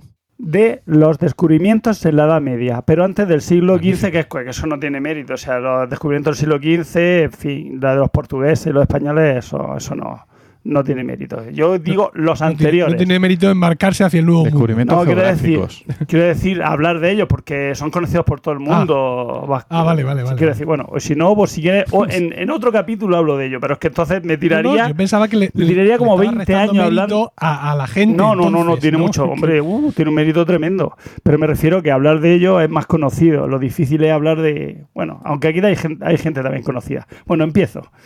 Eh, hay que hablar que el Islam, ¿vale? Eh, dominaba todos estos territorios exóticos, o sea, tanto Asia como África, con lo cual esto permitía viajar sin impedimento ninguno a la gente, ya que estaban todos dentro de un mismo en un mismo marco, ¿no? Entonces era, era fácil el viajar, fácil, era más fácil viajar por África y, y Asia que por, que por Europa, ¿vale? Bueno, partían Extremo Oriente o el interior de África a predicar el Corán esta gente, o sea, todos estos descubrimientos primeros fueron por, porque eran predicadores del Corán, ¿no? Además, en Extremo Oriente, por ejemplo, Gengis Khan y sus sucesores recibían con simpatía a los extranjeros, les veían gente exótica, entonces pues les caían bien. De hecho, la prueba la tenemos en Marco Polo, ¿no? Que pasó menos peligros viajando por Catay y Zipango, que son China y Japón, que, por, que cuando llegó a su patria, que por lo visto lo robaron y, casi lo matan, ¿vale? Eh, Marco Polo, que es uno de los, o sea, de los, mm, es que no son descubridores, la palabra son aventureros, ¿vale? Aventureros de la época. Eh, escribió un libro que se llama El libro de las maravillas del mundo y, y tuvo, no voy a hablar de Marco Polo porque es muy conocido, pero sí que tuvo gente análoga, como por ejemplo el fraile Oderico de Pordenone, que visitó China, la India y el Tíbet. Y este hombre con su escrito y con su cosas, estimu- bueno, con su escrito estimuló la exploración de Oriente. este tal Oderico de Ordenones, ¿verdad? Eh, era un fraile franciscano. Vamos a ver que los franciscanos, que, que era una orden mendicante, mm, iban a promover mucho lo que es la, el descubrir nuevos territorios o explorar nuevos territorios para predicar, como es predicar pues, el cristianismo. Bueno, continúo. Eh, los resultados de los viajes de los árabes, por ejemplo, en África, aparecen en libros como en, muchos libros de historia de geografía perdón de la época en 1150 o sea en el siglo XII señalaron la tierra de los tesoros que llamaron Bilad Ghana y que después fue buscada por los cristianos con el nombre de Guinea a los árabes no le eh, bueno a, a este al, hombre este a al Atlántico perdón los árabes no les tenían mucho cariño no Ah, entonces mm, no se adentraron en lo que eh, o sea las rutas que hacían no eran los- en el en el Islam no eran rutas mm, por mar. Por eso no se descubrió América ni se descu- ni se descubrieron otras tierras sino que sencillamente exploraron a tierra adentro África y, Asia. Eh, al mar Atlántico, de hecho, le llamaban el mar tenebroso. Eh, un río del que hablaron en estos libros de geografía los islámicos era el río de- del oro, que, que es lo que ahora conocemos con el Nilo occidental. Sabemos que hay dos Nilos, pues el Nilo occidental era conocido por los islámicos como el río del oro. Como hemos dicho antes, las órdenes medicantes ayudaron proporcionando voluntarios para las misiones cristianas. Por ejemplo, San Francisco, sin ir más lejos, va a viajar a Egipto a predicar. Y el propio fraile Oderico de Poderone también fue otro de los que, que mm, viajó, aparte de, como hemos dicho, a China, la India y Tíbet, viajó al río del Oro, al río Senegal, escribiendo un relato que por desgracia se ha perdido. Eh, por otro lado, el Atlántico, como hemos dicho que, lo conocían como el Mar Tenebroso, estaba salpicado de, de islas legendarias, islas que, que en realidad, bueno, pues había algunas que sí que se conocían y otras que son, pues, leyendas. Vamos a hablar de ellas, vale. Las Canarias, por ejemplo, ya la conocían los griegos y los romanos y la llamaban las Islas Bienaventuradas y nunca en ningún momento se olvidó que existieran. O sea, en, la Edad Media se tenía conocimiento de dicha isla y se sabía dónde estaban.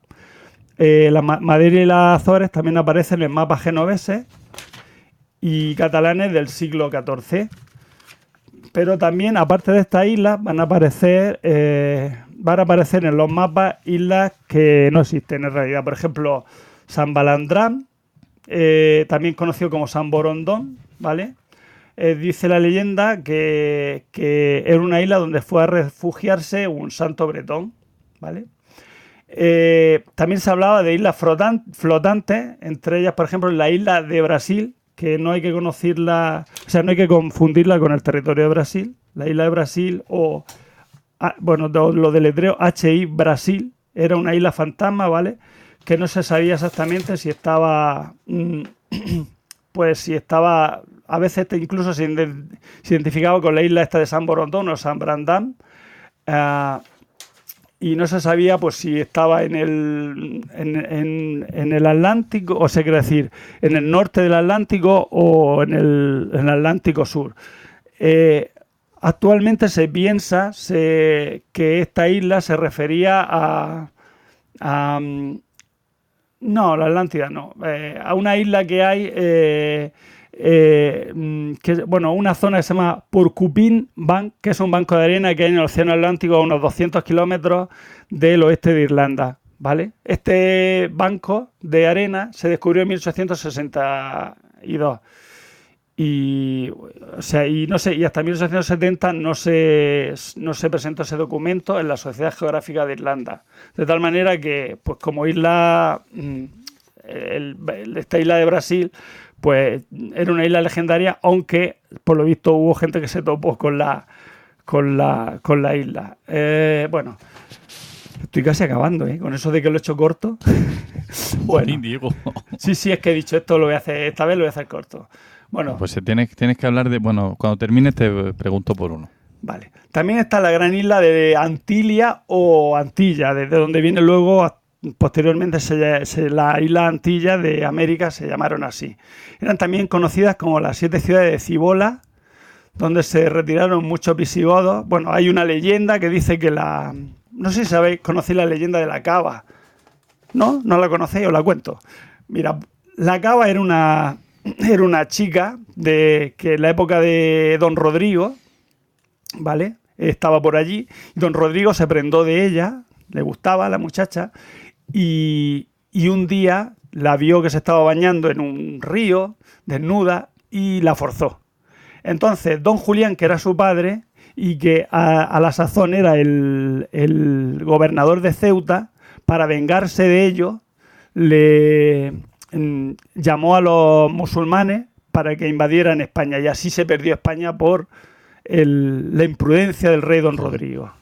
Esa es la historia de la cava. Pues entonces se piensa que la cava está mu- Uy, pero lo, lo de la invasión no fue porque don Rodrigo se metió en el palacio aquel de las siete cadenas, no sé, ¿no? no sé. No, lo de la invasión realmente es porque el anterior, o sea, él desbancó del trono a Vitiza, creo que fue.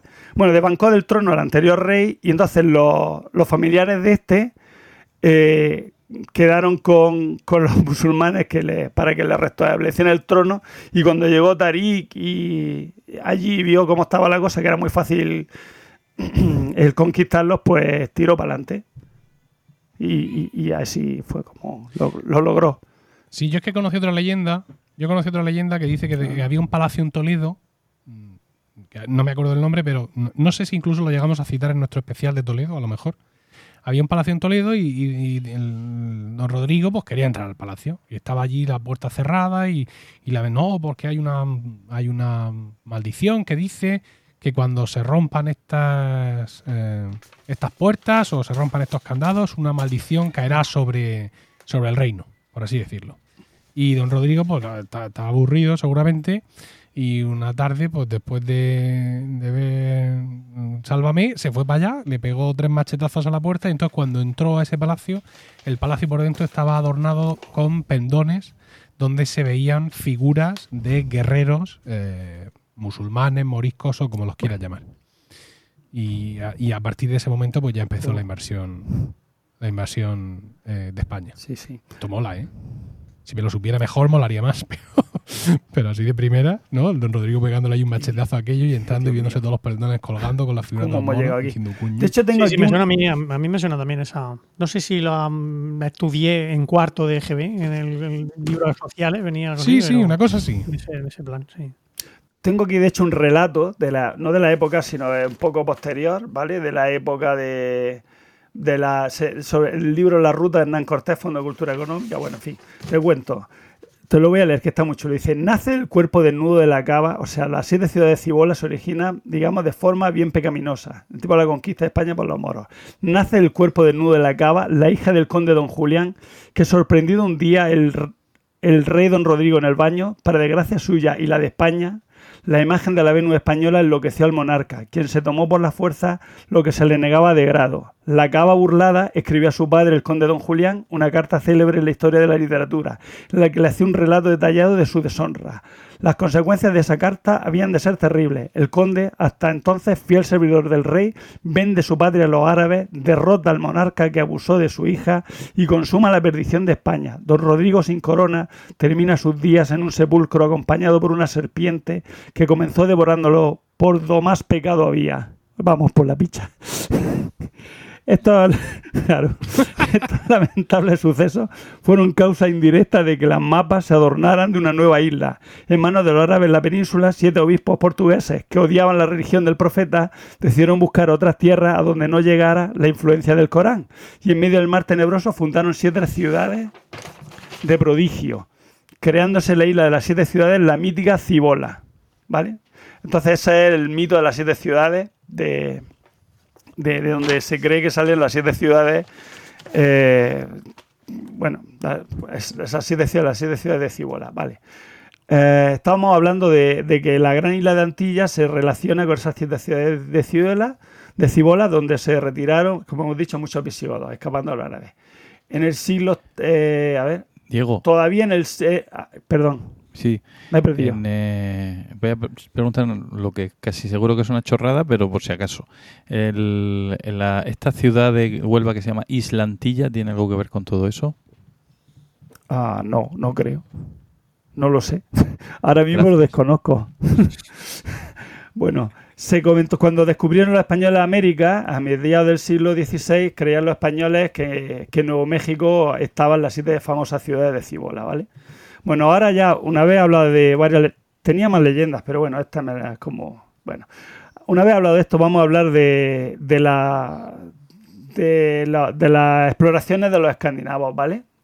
Los escandinavos, como bien sabéis, y si no lo sabéis, lo cuento yo, viajaron a Groenlandia. En 1800, 1981, Eriel Rojo llegó allí tras hacer escala en Islandia, ¿vale? Los Hace cuatro, allí, hace ¿no? cuatro días, como, como quien dice, ¿no? Nove- 981.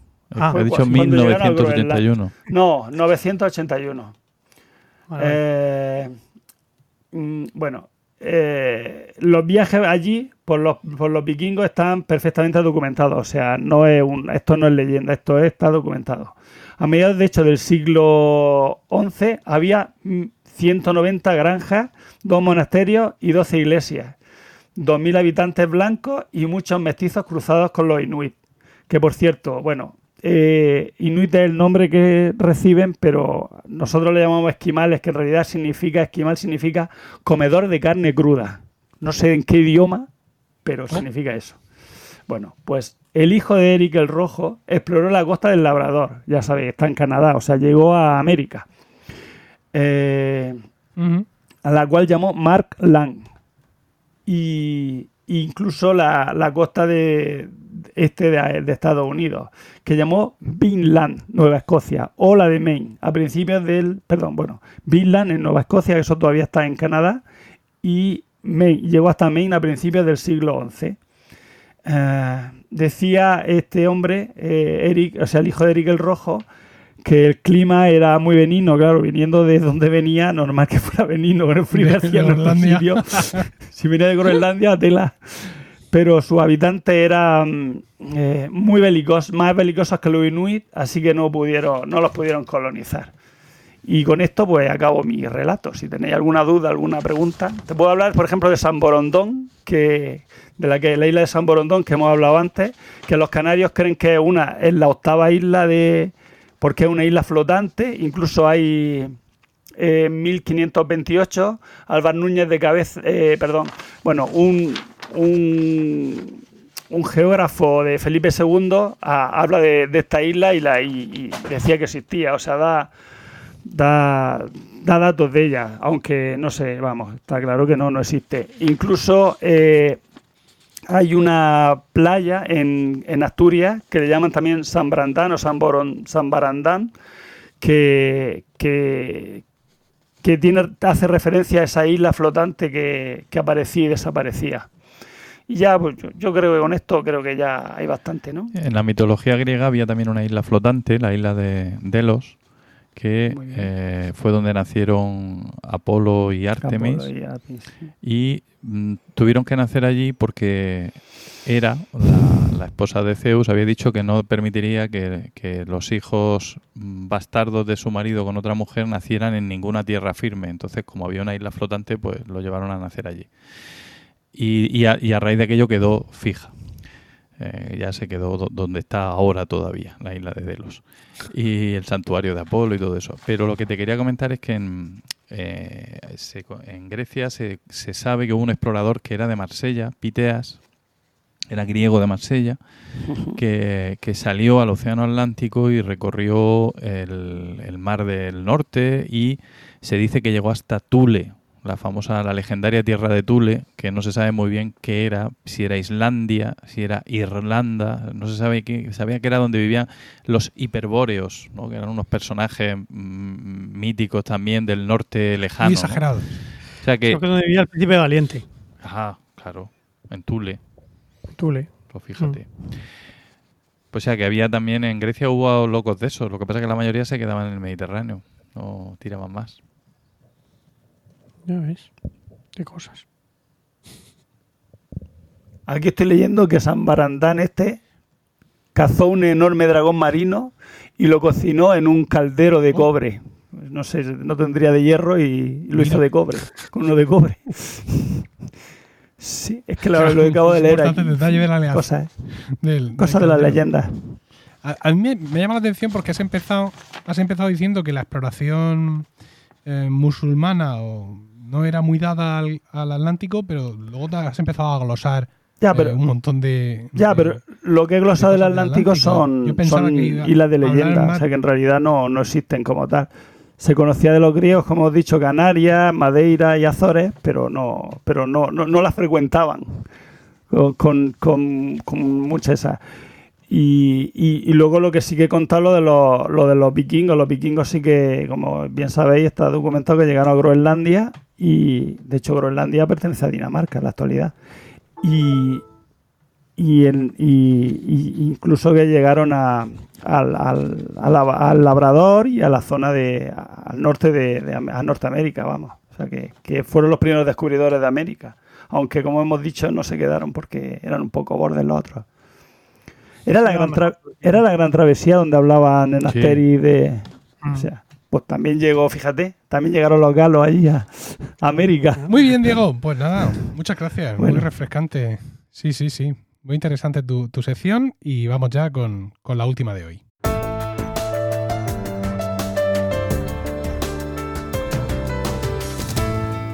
Y dinos, José Miguel, ¿de qué nos quieres hablar hoy?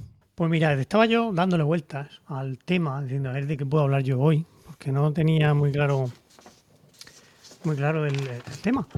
Y en esas, pues me ha llegado la, newsletter de, Kiko Llaneras, que estoy suscrito y todas las semanas, o casi todas las semanas, porque el hombre ahora está muy, muy ocupado, llegan a, llega un correíto pues, con una serie de noticias que manda él. No, sabéis, no sé si sabéis quién es Kiko Llaneras. Es un, Yo no.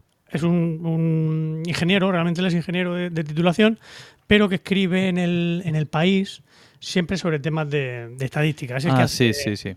todas las estadísticas del, del coronavirus, la- las lleva, bueno, con su equipo, pero que siempre me ha gustado mucho porque hace un, una visión muy novedosa, de, no, es la fría estadística de siempre, sino que él siempre le da un, giro interesante, tiene otro tipo de, de, gráficas que no son las típicas de, de siempre, de los sectores y ya está, sino que, bueno, hace, de, siempre haya llevado todo este, todo este tema, con, las- el- con los datos del CIS, lo- las encuestas electorales, todo eso lo ha, lo ha ido llevando él, y ahora con la cosa del coronavirus, pues ha estado muy, muy encima de, de todas estas cosas, de, de- las gráficas, de- del, del, do- del doblez de la curva y de, y todas estas cosas.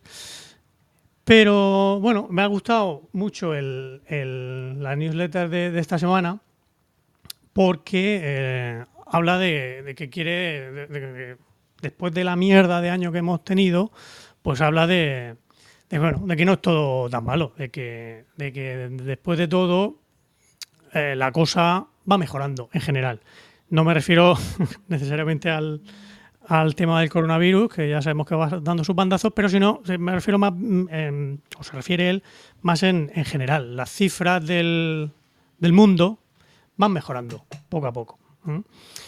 Empieza la, la cosa contándonos cómo el, la revista Time ha declarado el año 2020 como, eh, digamos, el, bueno, como dicen ellos, el worst year ever, ¿no? El peor año de, de- de la historia, podríamos decir, podríamos traducirlo. Pero bueno, lo primero que dice este hombre es que y- y- y- es que no es así, tampoco no, no se puede considerar como el peor año de, de la historia. Eh, sin ir más lejos, eh, 1918 fue un año bastante peor, porque a la a- efectivamente esa es la la, Estoy la exhibiendo portada de la revista Time. La portada de la revista Time, donde se ve eh, un 2020 escrito 2020, eh, negro sobre blanco, tachado con una cruz roja, y dice The worst, the worst year ever. Efectivamente, esta es la portada de la revista Time del 14 de, de diciembre de este, de este año. Correcto. Pero bueno, que estamos diciendo, de- decía Kiko, y, eh, que, que no es así, que en un artículo que citaba él en, la- en, su, en su correo, que no, que no se, no se puede considerar el peor año de la historia, ni siquiera para Estados Unidos. ¿no? No, a nivel mundial, desde luego que no, pero ni siquiera para Estados Unidos. Porque, por ejemplo, como decía, el año en 1918, a la pandemia de gripe española, que... Ya estamos jodiendo. ¿Qué? Ya estamos jodiendo con lo de gripe española. Se llamaba, así, ¿qué quieres que te diga? Todos sabemos que, no era española, que los primeros casos de hecho se detectaron en Estados Unidos, pero que se llamaba así porque como, en, España no estábamos en medio de la Primera Guerra Mundial, pues la, prensa española le, eh, le dio más cobertura al tema de la gripe que, ninguna otra, que, las otras prensas occidentales que tenían mucho cuidado con esos temas para no dar pistas al enemigo. Por eso la llamaron así. Por cierto, gracias, Pero- un momento, gracias José Miguel. Aprovecho para hacer una fe de rata. El- en el anterior podcast hablé de que la revolución rusa fue en 1918, me equivoqué, quería decir 1917, y que Sí, fue claro, en y que fue en noviembre cuando fue en octubre. No, en realidad fue en noviembre, aunque para los rusos era octubre. De todas formas, mm, vale como octubre eh, o rojo y, y te doy, o sea, no voy a discutir. Puede ser noviembre o octubre, cuando tú quieras. Venga, ya sigue. Fue en octubre en Rusia.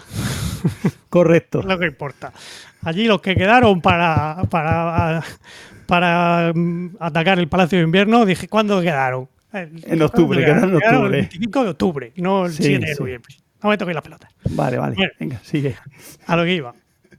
Que, mm, que bueno, que ese año, en 1918, fue bastante peor para porque a los 50 millones de muertos de la pandemia de gripe, llámese como, como se llame, pues hay que, hay que sumarle todas las bajas de la, de la Primera Guerra Mundial, por ejemplo, ¿no? Que otra, otros años malos mm, por pandemia, pues, mm, en el siglo XIV, la famosa peste negra se llevó a un tercio de la población de Europa. Correcto. O sea, que, que fue bastante, bastante peor.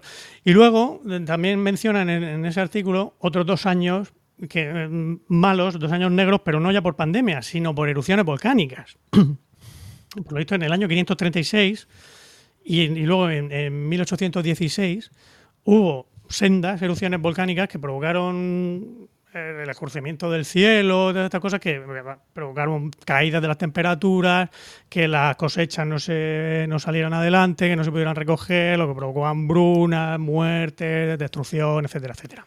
O sea que, Y Frankenstein también lo crearon. efectivamente. Lo. Qué putada, Sí. ¿eh? época. Eso es bueno, eso es bueno. Qué año más malo. Qué horror. Es otra cosa interesante que deberíais hablar alguno, alguno de vosotros. O Paco por el tema literario, o Diego por el tema por el Histórico. tema histórico.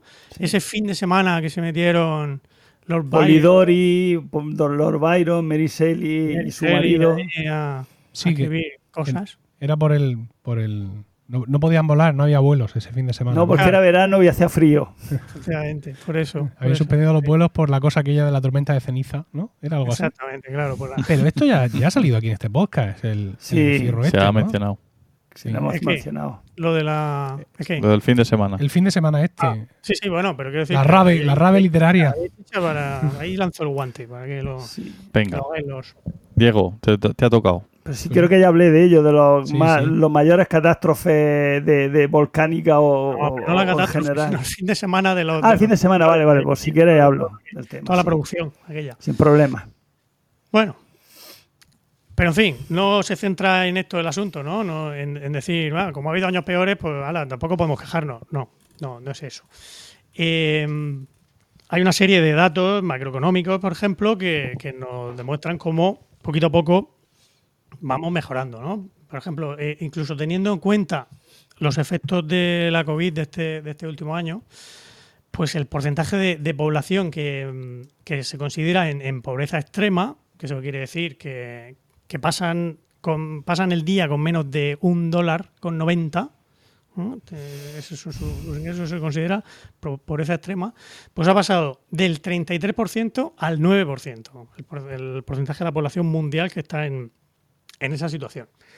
Y solo en China, desde 2015, en los últimos cinco añitos, ha pasado de 56 millones a 5,5 millones. O sea, hay, hay más de 50 millones de chinos que han salido de la extrema pobreza en los últimos, en los últimos cinco años. Según datos del gobierno chino. Según Bloomberg. Ah, bueno, vale. Bueno, entonces, sí. Entonces, sí. Sí, hombre, claro. Es que. a ver, las de Bloomberg, el gobierno chino, Las seguro. estadísticas del, del gobierno chino son muy simpáticas. No, era curioso, decir. era curioso estar leyendo el, el- el- Como sabía que me ibais a tirar por aquí, que os conozco. Sí. eh, el- Malditos neoliberales.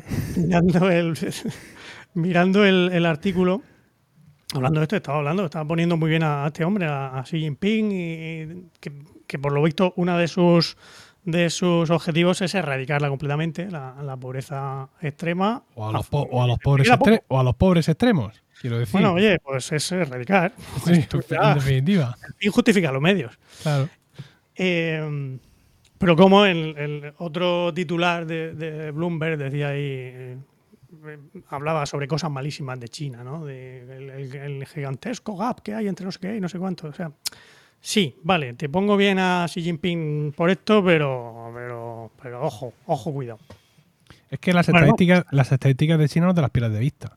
Quiero decir, mm, tenemos la, mm, la, la certeza, yo entiendo que muchos de nosotros, de que la- las cifras de fallecidos por el coronavirus en, en los países occidentales, las que están ofreciendo los gobiernos, no son, no son precisas. No son precisas pues por, por los motivos que sean, ¿no? Pues puede que en algunos casos los gobiernos no quieran ofrecer cifras más altas o, se pueda deber a, a convenciones estadísticas o a cualquier tipo de historia, porque al final mm, hay fuentes del mismo gobierno, por ejemplo de España, la, la cifra de fallecidos por coronavirus que ofrece el Ministerio de Sanidad.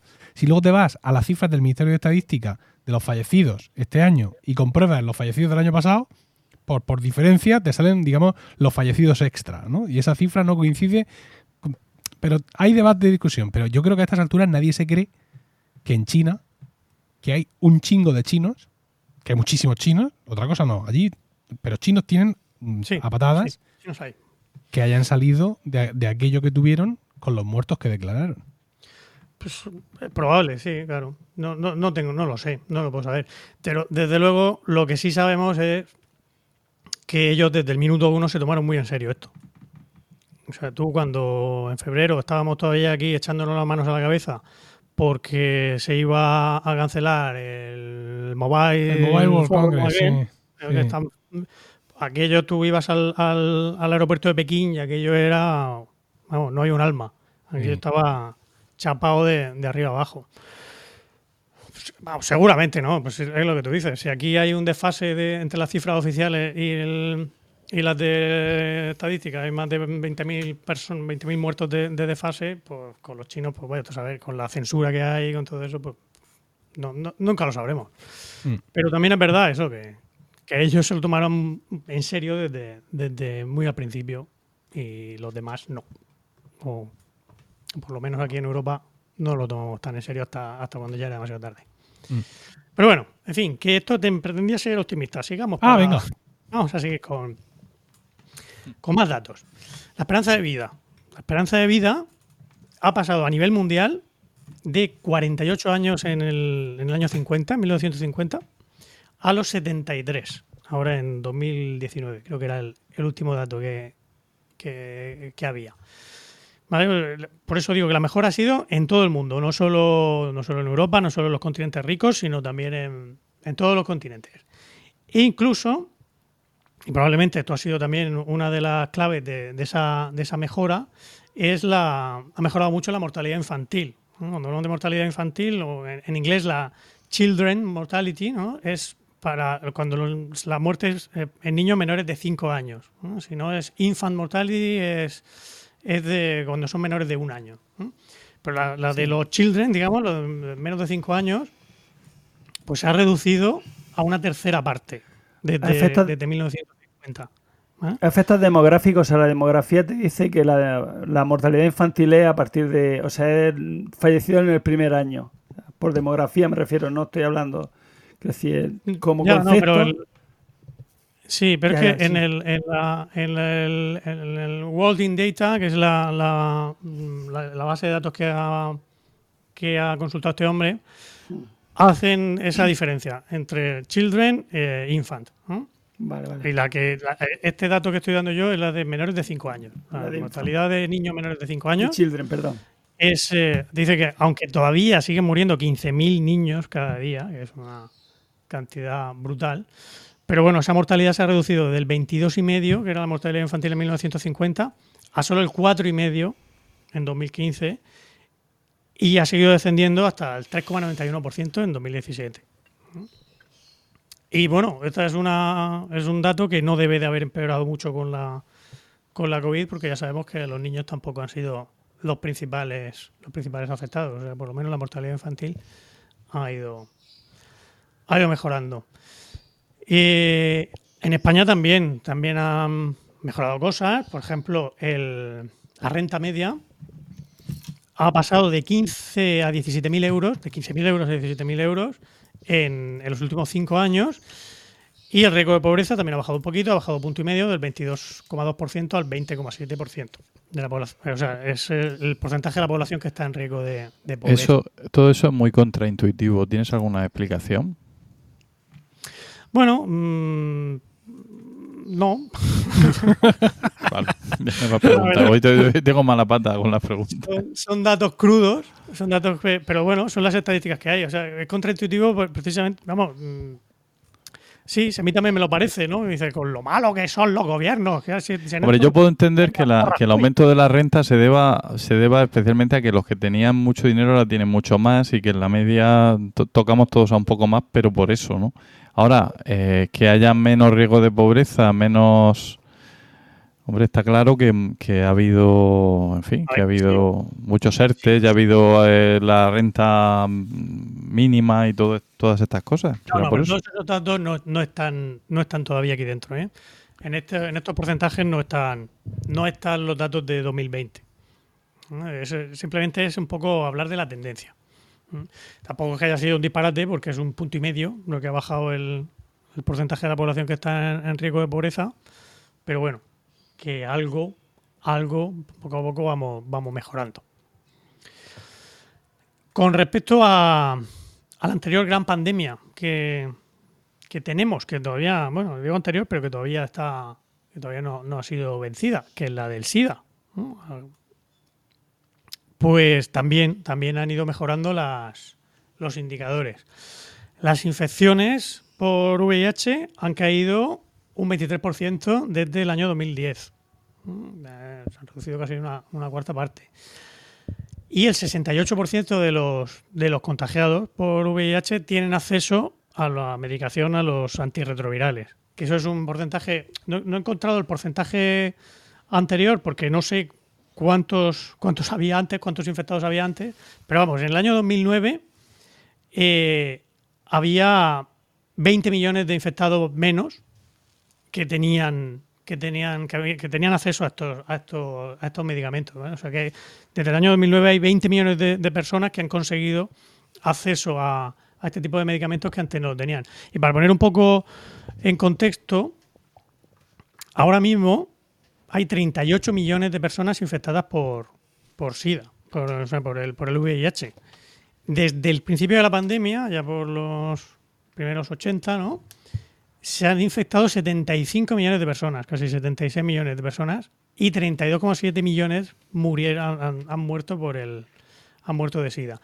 Solo el año pasado murieron unas 700.000 personas. ¿eh? Pero bueno, pero la, buena noticia es que la tendencia es también a, a la baja y que la, los medicamentos, los antirretrovirales y los tratamientos cada vez son son mucho mejores. De hecho, si, si echamos cuentas, ¿no? Si hay 75 o 76 millones de, o 37, perdón, 33 millones de muertos desde el principio de la pandemia, pues que este último año hayan muerto 700.000, es, si hacemos la media, es mucho, es menos gente la que está muriendo por, por VIH que al principio. Luego el cáncer. El cáncer también, también ha, descendido un 15% la mortalidad por el cáncer entre desde el año 1990. Y esto, aquí sí que nos dan una causa que es sobre todo porque la gente está dejando de fumar. Por toda la gente que ha, que ha dejado de fumar, mm, eso apunta que es la, la razón por, la, esa, por esa bajada en la, en la mortalidad del cáncer. En otro, fuera ya saliéndonos del ámbito de, la salud, hablando de, energía, Pues ahora mismo el coste de la energía solar ha bajado. Eso ahora mismo cuesta el, el- el megavatio hora cuesta 10 veces menos que en el año 2009. ¿m? En el año 2009 costaba generar un megavatio con energía solar 359 dólares. Ahora con 40 dólares tienes el tienes ese, ese mismo megavatio. Y la eólica también se ha reducido bastante, ha pasado de a una tercera parte, ¿no? De, de 131 dólares en el año 2009 a 41 en, el, en la actualidad. La nuclear, sin embargo, ha subido un poquito, ha subido un 26%.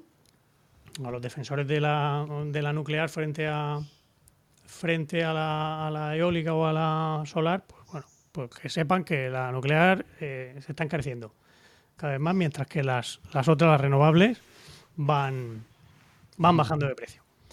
En España, por cierto, el, el 44% de la, de la electricidad que se, que se produjo en, el, en los últimos años provino de fuentes renovables, que es bastante más que la, que, que la media europea. Y vamos creciendo, el, fue el doble que en el año 2007 y el triple que en el año 2000. O sea que la, la progresión es bastante, es bastante buena. La calidad del aire ha mejorado mucho gracias a, a- a todo este tipo de cosas, ¿no? A que vamos dependiendo menos de las, de las fuentes de... de mm, Petróleo. Sí, de, es decir, de combustibles fósiles, no me sale la palabra. Pues la, la calidad del aire ha mejorado mucho y se, se- se entiende que gracias a estas, a estas medidas en el 2018 se habrán evitado unas 60.000 muertes. Y bueno, otra cosa más que siguiendo en, este, en esta línea, en Noruega ya el 60% de los coches que se han vendido son eléctricos y otro 25 más, o sea, ya haciendo un total del 85% de los coches vendidos en Noruega, son o bien eléctricos o híbridos. El- mientras que hace 5 años los eléctricos no eran, vamos, ni el 10%, no llegaban. O sea que la tendencia también es a, a ir cambiando todo este tipo de, de, de- de energías. Y bueno, Diego, perdón, perdón, perdón por interrumpir. Diego, ¿el coche cómo lo lleva, lo del coche eléctrico? ¿Has visto uno ya? Está parado, está parado. De momento no, no. Seguimos ¿No vas con los viejos coches. Seguimos con los viejos coches. sigues con los térmicos, con, tu- con, Sí. De momento sí. Con esas Eres- fábricas de muerte y destrucción. Eres el único romano Correcto. que queda sin, sin electrificar. Sí. El 75% de los romanos tienen coche eléctrico. Bueno, y por último, el último dato optimista que quería dar es de- sobre un animalito al que sé que Emilio le tiene mucho cariño. ¿El Y es gusano de que- seda? ¿Eh? ¿El gusano de seda? No, no, no, no, no. El lince, el lince ibérico. el lince ibérico. El lince ibérico. La población del lince ibérico ha aumentado un 23%. Entonces sí, ya. Este último O sea, año. hay dos más. No, no, no. El ha pasado de 94 Sí, en el año 2002 sí. hasta casi 900. Eso es porque la gente va menos en coche. Ya, bueno, en- en- Ya sabes que el entre 2002, índice- por eso me he reservado este dato para el final. Entre Sí. 2002 y 2019 han atropellado, han muerto atropellados 163 linces. No son muy listos los linces. Los linces no, no, En cuanto ven dos faros. Pero bueno, pero ahora mismo te- tenemos 900 en, en España y creo que en Lorca van a abrir ahora también una un centro de estos de una, una zona de recuperación del lince, que por lo visto ahora el problema está en unir las zonas entre sí, sin que los linces crucen muchas carreteras. Porque, claro, en Andalucía hay varias zonas que están aisladas y quieren unirlas con el resto de, de zonas porque si no la endogamia del lince pues tampoco es buena para... ¿Pero qué lo van a soltar al lado del Rafael Méndez o qué? Pues vamos, ¿lo van a soltar al lado de la autovía? No sé, no lo sé. Se ven no a sé. Purias por ahí. A- en el artículo que en la zona, en, en- Lorca iban a, a- Se ve que Ah. debe de haber ya alguno por allí. No creo que los vayan a poner en. Que se los vayan a traer y a soltarlos allí. Sino que ya, ya habrá alguno y, y van, a, van a ayudarles Van a aprovechar. a que tiren para adelante. Oye, hablando de animales, tremendo canario, ¿tenéis alguno por ahí por casa o gorrión o lo que sea? Porque Sí, sí, soy yo, soy yo. Son, son agapornis. Es que aquí mi familia, pese a que repito una y otra vez, cerrar las puertas, por favor. No, no se puede. Pero que es Son que es un- agapornis que me ha dejado un vecino, mi, mi vecino José, que Sí. nos escucha. Ah, hola, José.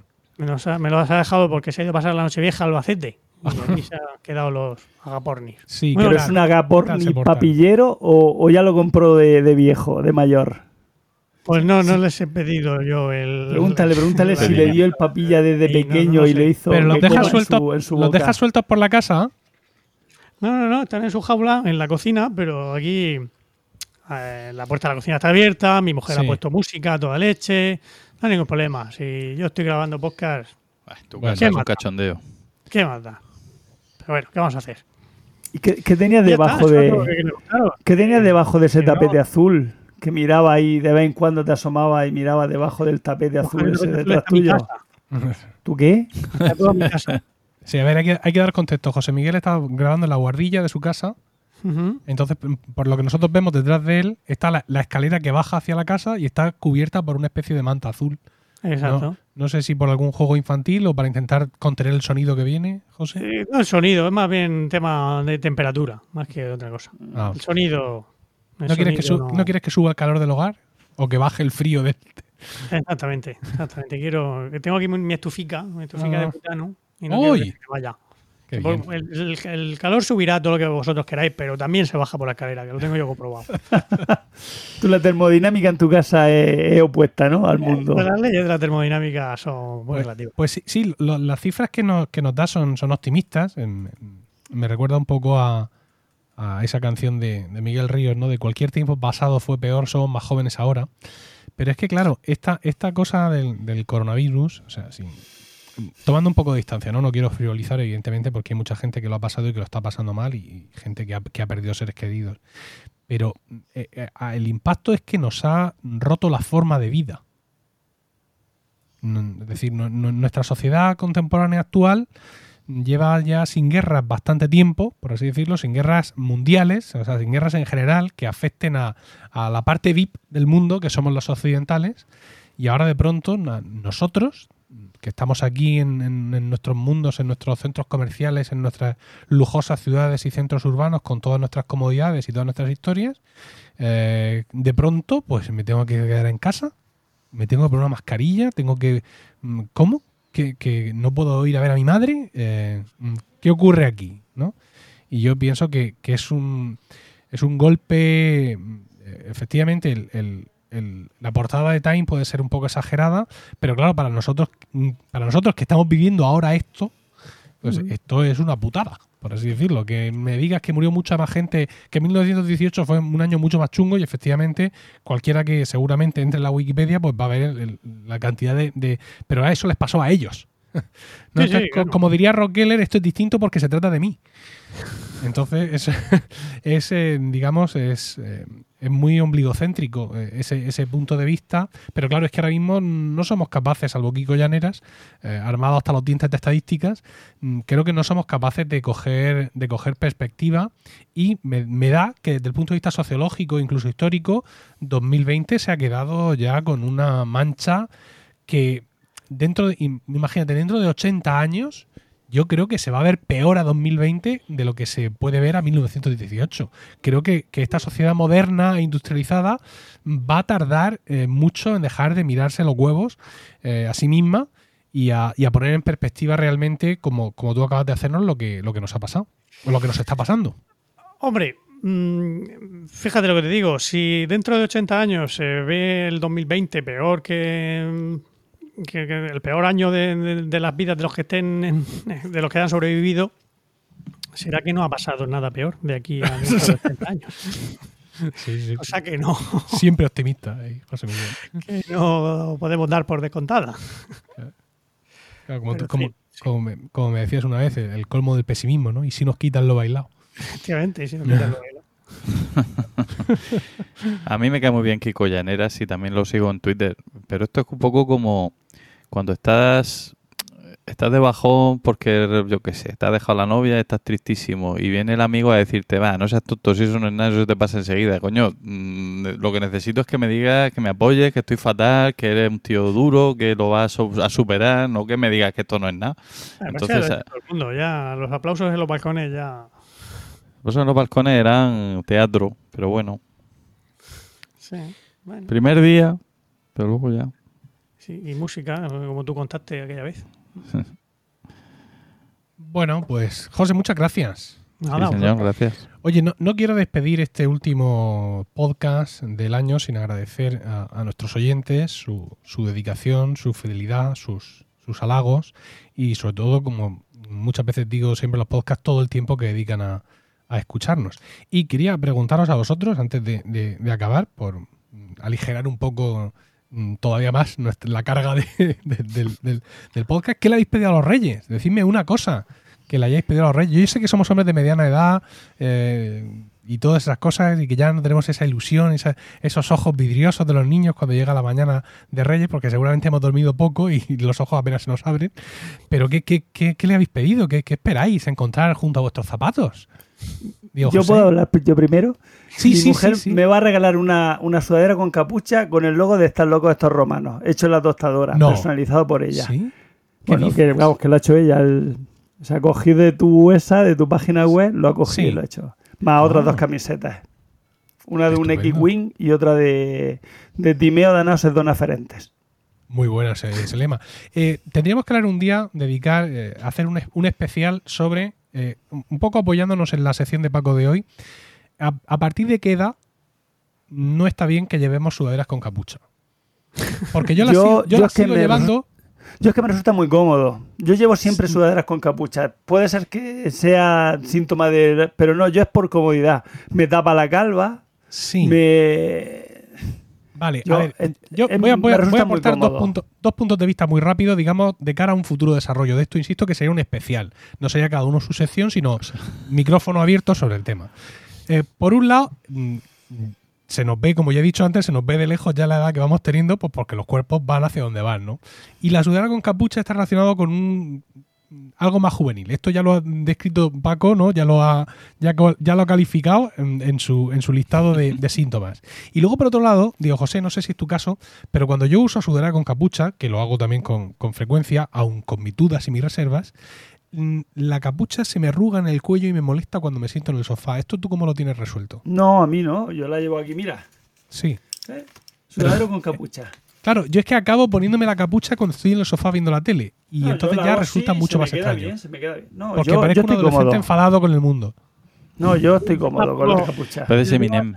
hacia el lado, así, en plan mono medio. Sí. No, no, no. Y no, eh, sí, no, no, no molesta. Esto, Bueno, yo- perdóname, pero no es digno para un, gente de vuestra edad, pero bueno. ¿Ves? Escúchame, ¿Ves? yo llevo Sí. sudadera con capucha y pantalones cargos porque me resultan cómodos, porque meto en los bolsillos de los laterales, meto cosas. Ah, Yo, yo es por la comodidad. Toda mi Es vida que he vestido Tú diferente tienes a. que ser ya a la moda, Tienes que porque ser un soy- modelo, un modelo de elegancia, un modelo de prestancia, Diego. Yo no, no, podemos yo estar no. pensando en la comodidad continuamente. Nunca he sido un modelo de elegancia ni de prestancia. Pues que así que. Nunca lo vea. Y no voy a Nunca- empezar Esta es no la voy a edad empezar para ahora. Pues yo, mira, eh, me he comprado eh, una sudadera mm, de forro polar del Decathlon, del, del octavo Decathlon, que no lleva capucha, ¿vale? Pero lleva como una especie de cuello así como, como alto, ¿no? O sea, sin llegar a ser Felipe II, pero una cosa así más o menos tal. Y hace, hace, hace el papel, más o menos. ¿no? Pero insisto, esto es un tema para un, para un Sí, sí, podcast da- en da Pero eso es porque de tú tienes pelazo. Tú no necesitas pelazo. capucha, tú tienes pelazo. Sí, claro. Ahí te entiendo. Bueno, José, ¿tú qué le has pedido a los Reyes? Pues yo todavía no me he atrevido a pedírselo, pero estoy Ay. así con, con picorcillo en los dedos porque mm, le quiero pedir un, un telescopio mm, más bueno que el que tengo. Ay, Tengo ya uno que no está mal, Sí. pero, pero, pero- pero es lo que decíamos, ¿no? Eh, eh, quiero pedirle uno más bueno, porque con la Ah. cosa esta del- de lo de la conjunción el otro día, Sí. viendo ahí Saturno y Júpiter ahí tan bonitos, Mm. me dio a mí la, la cosa de, de a ver si se lo puedo ver un poco más grande, un poco más, con un poco más de detalle. Sí, es que Qué bueno, chulo, las fotos por- que se vieron, qué chulas. por donde vive José Miguel y por cómo está ubicada su vivienda, él tiene ahí cielo para ver. Pues dale que un Bueno, aquí ahí sí, no está mal, pero, pero eh, lo que mola es cuando voy al campo. al campo, claro. Allí en el campo hay mm, bastante Cero mejor. contaminación lumínica. Bueno, tanto como cero. Está al otro lado de la montaña del, del monte está Mazarrón. Maldito, eh, ma- maldito mazarrón. pero bueno, se ve, se ve. Se se ve, ve. se ve, La, la zona sur del, del cielo se ve bastante bien. Y, arriba del todo también se ve bastante bien. Eh. Entonces, pues, pues seguramente termine. Lo que pasa es que no me decido. Estoy ahí viendo. Ay, "Ay, ay. este, ¿cómo y- Hay, tantas posibilidades. Mm. que, que- que terminas que termino perdiéndome. Entonces, Paco. no sé si, van a llegar a tiempo. Ah, claro. Paco, Dos cosas. un beca. Una bicicleta y una sudadera con capucha de están locos estos romanos, Diego. A ver si te tiras, hombre. Lo Qué pido en tu casa. Bueno, Eso, Muy eso. hace una, se hacen cuatro. efectivamente. El mismo Gela que las paga, o sea que lo veo difícil. Bueno, bueno. porque te pago él lo que es todavía más agarrado que yo. No es fácil de hacer. Eso en la tostadora te, lo, yo- te lo hago yo. Yo en mi, en mi carta no he podido venirme muy arriba porque ha sido un año donde realmente mm, me, por necesidad, por capricho, por lo que sea, me he provisto de todo. Ha sido un año donde me he comprado un ordenador nuevo en, en mayo, donde me compré un Apple Watch nuevo en septiembre, donde me compré un iPhone nuevo en octubre, donde me compré una con- Xbox nueva en noviembre y donde me compré una tele nueva en diciembre. Entonces, claro, mm, ¿qué quiero decir? Consumismo eres tú. Y un maletín de pilas también te has comprado. Sí, justo, que no hay mucho margen de mejora, ¿no? Entonces, pues al final, pues, también cuando, como yo en general soy de caprichos caros, pues, Hmm. y sus majestades pues suelen tener presupuestos más contenidos, yo siempre pido pues cosas baladíes, pequeños complementos, cosas que realmente pues porque claro, yo soy muy de que lo que me gusta mm, ya me lo compro yo. No estoy esperando que vengan un- unos ancianos, ¿sabes? De, Oriente, encima un personal de riesgo, por así decirlo, y yo forzándoles a que vengan con una tele de 55 pulgadas a los lomos de- del camello. Eh, así que, pues nada, pues cosas pequeñas en las que destacaría quizá y posiblemente lo, lo- lo pueda lucir en un próximo programa, están locos estos romanos, unos auriculares de gamer. ¿no? Porque son el lo complemento ideal. de los míos. Sí, son el complemento ideal para, para mi consola porque hago, algún- hago un poco de juego online, ¿no? Juego, siempre caigo haciendo hordas con adolescentes eh, norteamericanos a los que intuyo que no les gusta mucho mi estilo de juego. Eh, entonces, pues me gustaría disponer de estos auriculares, sobre todo por el micrófono, pues, por participar en lo que parecen animadas conversaciones entre ellos e intentar unirme a, a- a su cultura y a su estilo de vida. Quizá de nuevo, Paco, un, un- un síntoma más de la crisis de la mediana edad, el intentar eh, jugar eh, online con adolescentes, ¿no? Lo Ahí que más, una- lo, que más lo, del te- interrupción lo del gloriosa, telescopio. Lo del telescopio es lo que más. Sí, de todo. Sí, ¿no? Claro. Pero bueno, por lo menos. Pero, pero no es de es riesgo. una cosa, ¿eh? como diría Enrique González, fálica totalmente. No te creas, no te creas, porque el que tengo es mm, bastante así grandote y el que estoy viendo es así. eh, ¿Es más eh, chiquitín? Pues entonces ya está, un retrato de la propia Del propio retroceso. existencia. Ah, vale, no lo había visto así. Entonces no. Muy bien, pues yo pienso que con esto hemos llegado al final de este cuadragésimo sexto capítulo que esperamos hayáis encontrado gratificante y divertido. Gracias por el tiempo que habéis dedicado a escucharnos. Esperamos vuestros comentarios en emilcar.fm barra romanoslocos, donde también encontraréis otras formas de contactar con nosotros. Mientras llega nuestro siguiente capítulo, quizá el mes que viene, recibid todos un saludo, nuestros mejores deseos para el año que entra y recordad que, ante cualquier adversidad de la vida, lo mejor es tomarse un segundo para respirar profundamente y decir... Están locos estos romanos. romanos. ¡Qué desastre! Casi tendríamos que quedar eh, un día en persona para grabarlo y durante muy poco tiempo, que no nos dé tiempo a contagiarnos los unos a los otros y ya usar esa grabación para siempre.